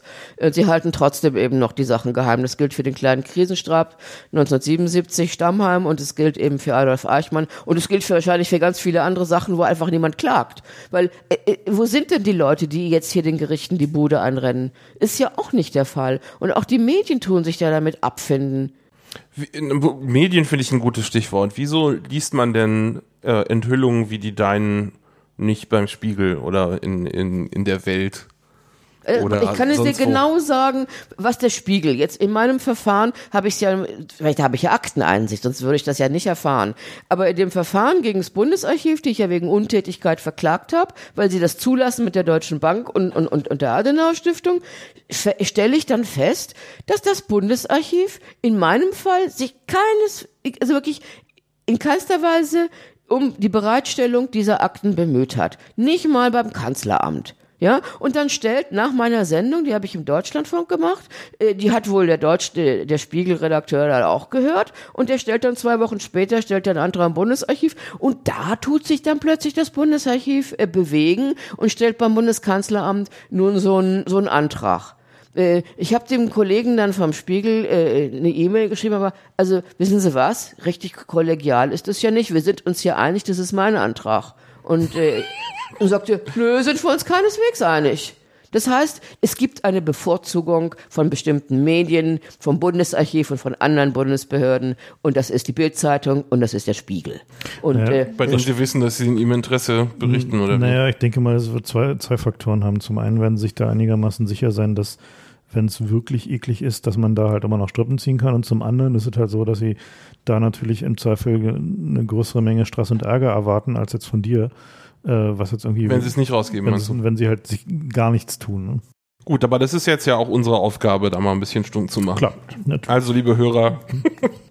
genau. Ja, und ich meine, man muss diese Rechte auch einklagen. Das geht und, nur so lange, wie wir das dulden, ne? Ja, aber ich meine, lass uns mal äh, auf eine allgemeine Geschichte kommen. Wir haben hier das Informationsfreiheitsgesetz das Inf und wir haben das Bundesarchivgesetz. Das Informationsfreiheitsgesetz ist dafür, abgesehen davon, dass es tausend Fehler hat, aber das nimmt von vornherein die Geheimdienste aus. Das Bundesarchivgesetz nicht, aber das Informationsfreiheitsgesetz schon. Also ich meine erstens... Also außer einige Länder IFGs, ne? Also, also in Berlin zum Beispiel gibt es zumindest ein theoretisches Einblicksrecht in die Akten des Verfassungsschutzes, also in deine Akten des Verfassungsschutzes? Das sind personenbezogene Sachen. Das ist, wenn du wissen willst, was der Verfassungsschutz über dich hat, genau. Ja, aber, genau. aber halt größere Vorgänge sind, sind davon ausgenommen. Genau. Für Historiker ist ja ungeeignet, ne? Ja. Ja, aber was machen denn die Historiker? Tja. Die, haben, die halten doch auch ihre Schnauze. Hm. Ich habe so ein bisschen immer den Eindruck, so dass die, dass der, der Wille, genau zu verstehen, was in der Vergangenheit passiert ist, bei vielen Leuten, auch bei vielen Journalisten nicht so richtig ausgeprägt ist. Also so einfach dieser, dieser Biss so, zu sagen, okay, ich habe hier was gelernt in der Schule und ich habe es in der Wikipedia gelesen, in der Tagesschau gesehen und im Spiegel gelesen. Jetzt gucken wir doch mal, ob das stimmt. Aber ist denn das, was wirklich, das, was wirklich passiert ist? Also ist das nicht, nicht nur eine Fiktion, auf die wir uns geeinigt haben, weil sie bequem, be ist. bequem ist und das Weltbild nicht in Frage stellt, so? Äh, oder wollen wir uns dann wirklich mal mit den dreckigen Details auseinandersetzen und den, auch den Motivationen der Leute, wieso sie dreckige Deals gemacht haben äh, oder wieso sie halt in bestimmten Situationen in bestimmter Art und Weise gehandelt haben, weil nur daraus können wir eigentlich wieder was lernen für die Zukunft, weil aus den geschönten Geschichten, die wir irgendwie präsentiert bekommen, da kann ich ja persönlich wenig, wenig lernen, so, ne? Also da ist ja wenig, also daraus kann ich auch keine Folgerungen daraus ziehen, wie Leute in anderen extremen Situationen in der Zukunft handeln werden. Und äh, dieser Biss fehlt halt einfach so. Also auch gerade gerade im Spiegel, wenn man da so die geschichtlichen Artikel liest, da hat man immer dieses Problem. Das ist dieser Guido Knopp. Historiker-Kram. Ja, diese Guido Knopp Nummer ist peinlich. Das, nee, aber ich finde, nee, der Spiegel nee, ist genauso, Moment, das ist so mein Überbegriff Moment, für diese Art von, mein, ja. meinen Punkt mal machen. Ähm, was mir da immer wieder aufstößt, ist, dass die Geschichten zu gut sind.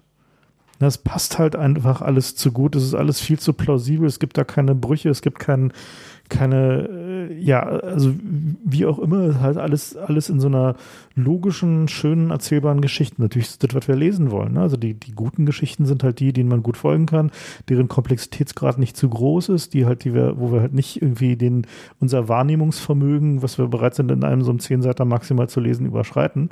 Und die Geschichte, die du erzählst mit dem, mit, mit Eichmann und den Atomtests und so, die ist halt schon wieder genau so ein genau eins drüber. Ne? Das ist halt genau wieder schon so ein Punkt, wo die Komplexität des normal lesewilligen, also das Komplexitätserfassungsvermögen überschritten wird. Weil du halt plötzlich drei komplett unterschiedliche Handlungsstränge hast, die in so einem Punkt kulminieren in der Weltgeschichte, der, von dem man denkt, der ist schon total ausgeleuchtet und der ist total schon alles gut verstanden. Und plötzlich stellen wir fest, das stimmt ja halt gar nicht. Und jetzt müssen wir uns mit, mit völlig äh, neuen, neuen Konzepten und Gedanken auseinandersetzen und den Folgerungen, die daraus passieren. Na, oder wir stellen uns einfach plump hin und sagen, ist eine Verschwörungstheorie, wie das die Presse ja gerne mal tut. Klar. Insbesondere bei dir, wie gehst du denn damit eigentlich um? Mit was? Wenn, wenn irgendein Redakteur in irgendeinem Blatt in Deutschland schreibt, ja, ja, die, die Weber mit ihren Verschwörungstheorien immer.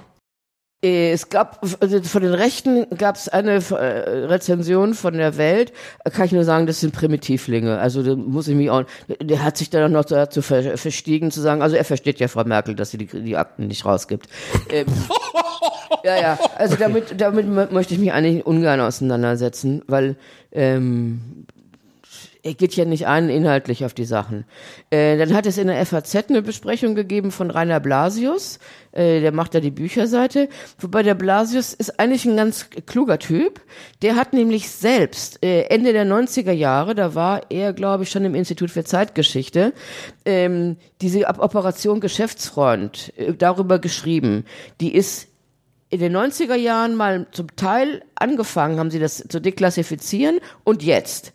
Und er hat damals diese Geschichten gehabt und ich habe jetzt die, die Rest der Sachen freigekämpft. Aber er weiß das und dem habe ich dann eine E-Mail geschrieben, hat dann auch wieder mit der Verschwörungsgeschichte gekommen. Und dabei, also wissen Sie was, Herr Kollege? Sie haben die Geschichte damals doch recherchiert. Schreiben Sie doch mal was dazu. Ich habe hab, hab ihn hab sie auch zitiert. Das war ein guter Artikel, den er damals gemacht hat. Ähm, können Sie dazu nicht mal was machen oder passt das nicht in Ihr Weltbild rein? Ja, hat er dann nicht mehr, hat dann geantwortet, ja, und wie nett und so überhaupt. Nie mehr was gemacht. Tja. Also was mir auch auffällt in diesem Buch, äh, auf 200 Seiten kommen 700 äh, Fußnoten. Also da drängt sich alles andere als der Eindruck auf, dass es hier irgendwelche Fantasiegeschichten sind, sondern da ist ein unglaublicher Aufwand äh, hinter gewesen, diese ganze Scheiße rauszurecherchieren. Kann das eine Zeitung überhaupt machen? Also kann man es überhaupt erwarten von der Presse, so wie die, die Landschaft heute aussieht, dass irgendeine Zeitung jemanden ein paar Jahre abstellt, um so eine Geschichte zu recherchieren? Also, pass auf, ich bin freiberufliche Journalistin. Ja. Ich verdiene mir meinen Lebensunterhalt durch diese, durch irgendwelche Geschichten. Und das sind ganz andere Geschichten. Also, ich meine, das, was ein Korrespondent macht, das sind Wahlen in Paraguay oder, oder, was weiß ich, Bergbau in Argentinien oder, äh, was weiß ich, Karneval in Rio. Irgendwie sowas und sowas, damit verdient man sein Geld. Aber wenn du irgendwie es doch ernst meinst mit deinem Job, du willst doch deinen Job auch irgendwie doch auch gut machen. Ja. Das kannst du bestimmt nicht bei jedem Thema machen, weil du die Zeit nicht hast. Aber du kannst doch mal äh, Themen nehmen und die außerhalb der ökonomischen äh, Logik recherchieren und einfach mal am Ball bleiben. Ich recherchiere das jetzt zwar schon sehr lange, aber ich mache das ja nicht als Fulltime, sondern mache das nebenher. Wenn ich mal dann wieder mal ein paar Tage Zeit habe, dann gehe ich ins Archiv und mache das und mache das und tue das und habe dann aber auch noch andere Geschichten, die ich dann auch noch mit der Reise verbinde oder so. Wenn ich nach Puerto Deseado fahre, dann mache ich dann auch was über die chinesischen Erdölbohrer in Patagonien. Also das muss man dann schon sehen, wie man das dann finanziert kriegt. Aber Ja. die können natürlich auch sich so Themen wenigstens ein paar Themen mal ab und zu mal vorknöpfen und da mal wirklich zu den Originaldokumenten hingehen. Und nicht immer nur, die Historiker zum Beispiel, die schreiben immer voneinander ab. Ja, die zitieren, du musst dir mal die Fußnoten angucken. Die zitieren sich immer gegenseitig, aber dass die mal wirklich in die Archive gehen und das Originaldokument sehen und wenn sie es nicht kriegen, dahinter sind und die Freigabe. Frei, ja, oder überhaupt mal bitten, die da, machen sie nicht. Das sind faule Säcke einfach auch. Das ist eine Frage der Bequemlichkeit. Und ich meine, es gibt in Deutschland keine Tradition des investigativen Journalismus. Und es gibt auch nicht die Tradition, Sachen zu hinterfragen und die Regierung für, für Lügner zu halten. Und da kann man sich natürlich fragen, halten wir die Regierung für Lügner oder halten wir sie nicht für Lügner? Ähm, Tja. also, was ich ja so ein bisschen beobachte, ist, dass ähm, in den letzten Jahren sich ja dieser Trend so ein bisschen zumindest nicht wendet, aber es zumindest nicht mehr viel schlimmer wird. Also dass halt es zumindest noch mal so einzelne isolierte Inseln von investigativen Journalismus gibt, so, also durchaus getrieben durch WikiLeaks sicherlich, aber auch durch Leute wie dich, die halt einfach zeigen, dass es geht, also dass man halt einfach äh, Geschichten finden kann. Ähm, meinst du, dass man, dass sich dieses Blatt noch weiter wenden kann. So, also ich meine, es gibt halt so einzelne Leute, was weiß ich, wie den, den Zastro bei der FAS zum Beispiel, der sich dann halt in so ein Thema richtig reinkniet, wie, wie diese Odenwaldschule zum Beispiel, oder so einzelne Leute beim, beim Spiegel, die halt sich dann wirklich auch in so ein Thema festbeißen und, und dann immer wieder dazu Sachen machen, aber es sind halt wirklich so, keine Ahnung, wahrscheinlich, wenn man die alle in eine Turnhalle sperren würde, wäre immer noch viel Platz, so irgendwie, äh, wenn man mal eine Party veranstalten wollte mit allen recherchierenden Journalisten in Deutschland. Äh, aber meinst du, dass, dass, dass es ja, also dass sich da was tut, also dass sich da was ändert oder? Das sind im Grunde die einzigen Geschichten, die sich lohnen, sie zu lesen.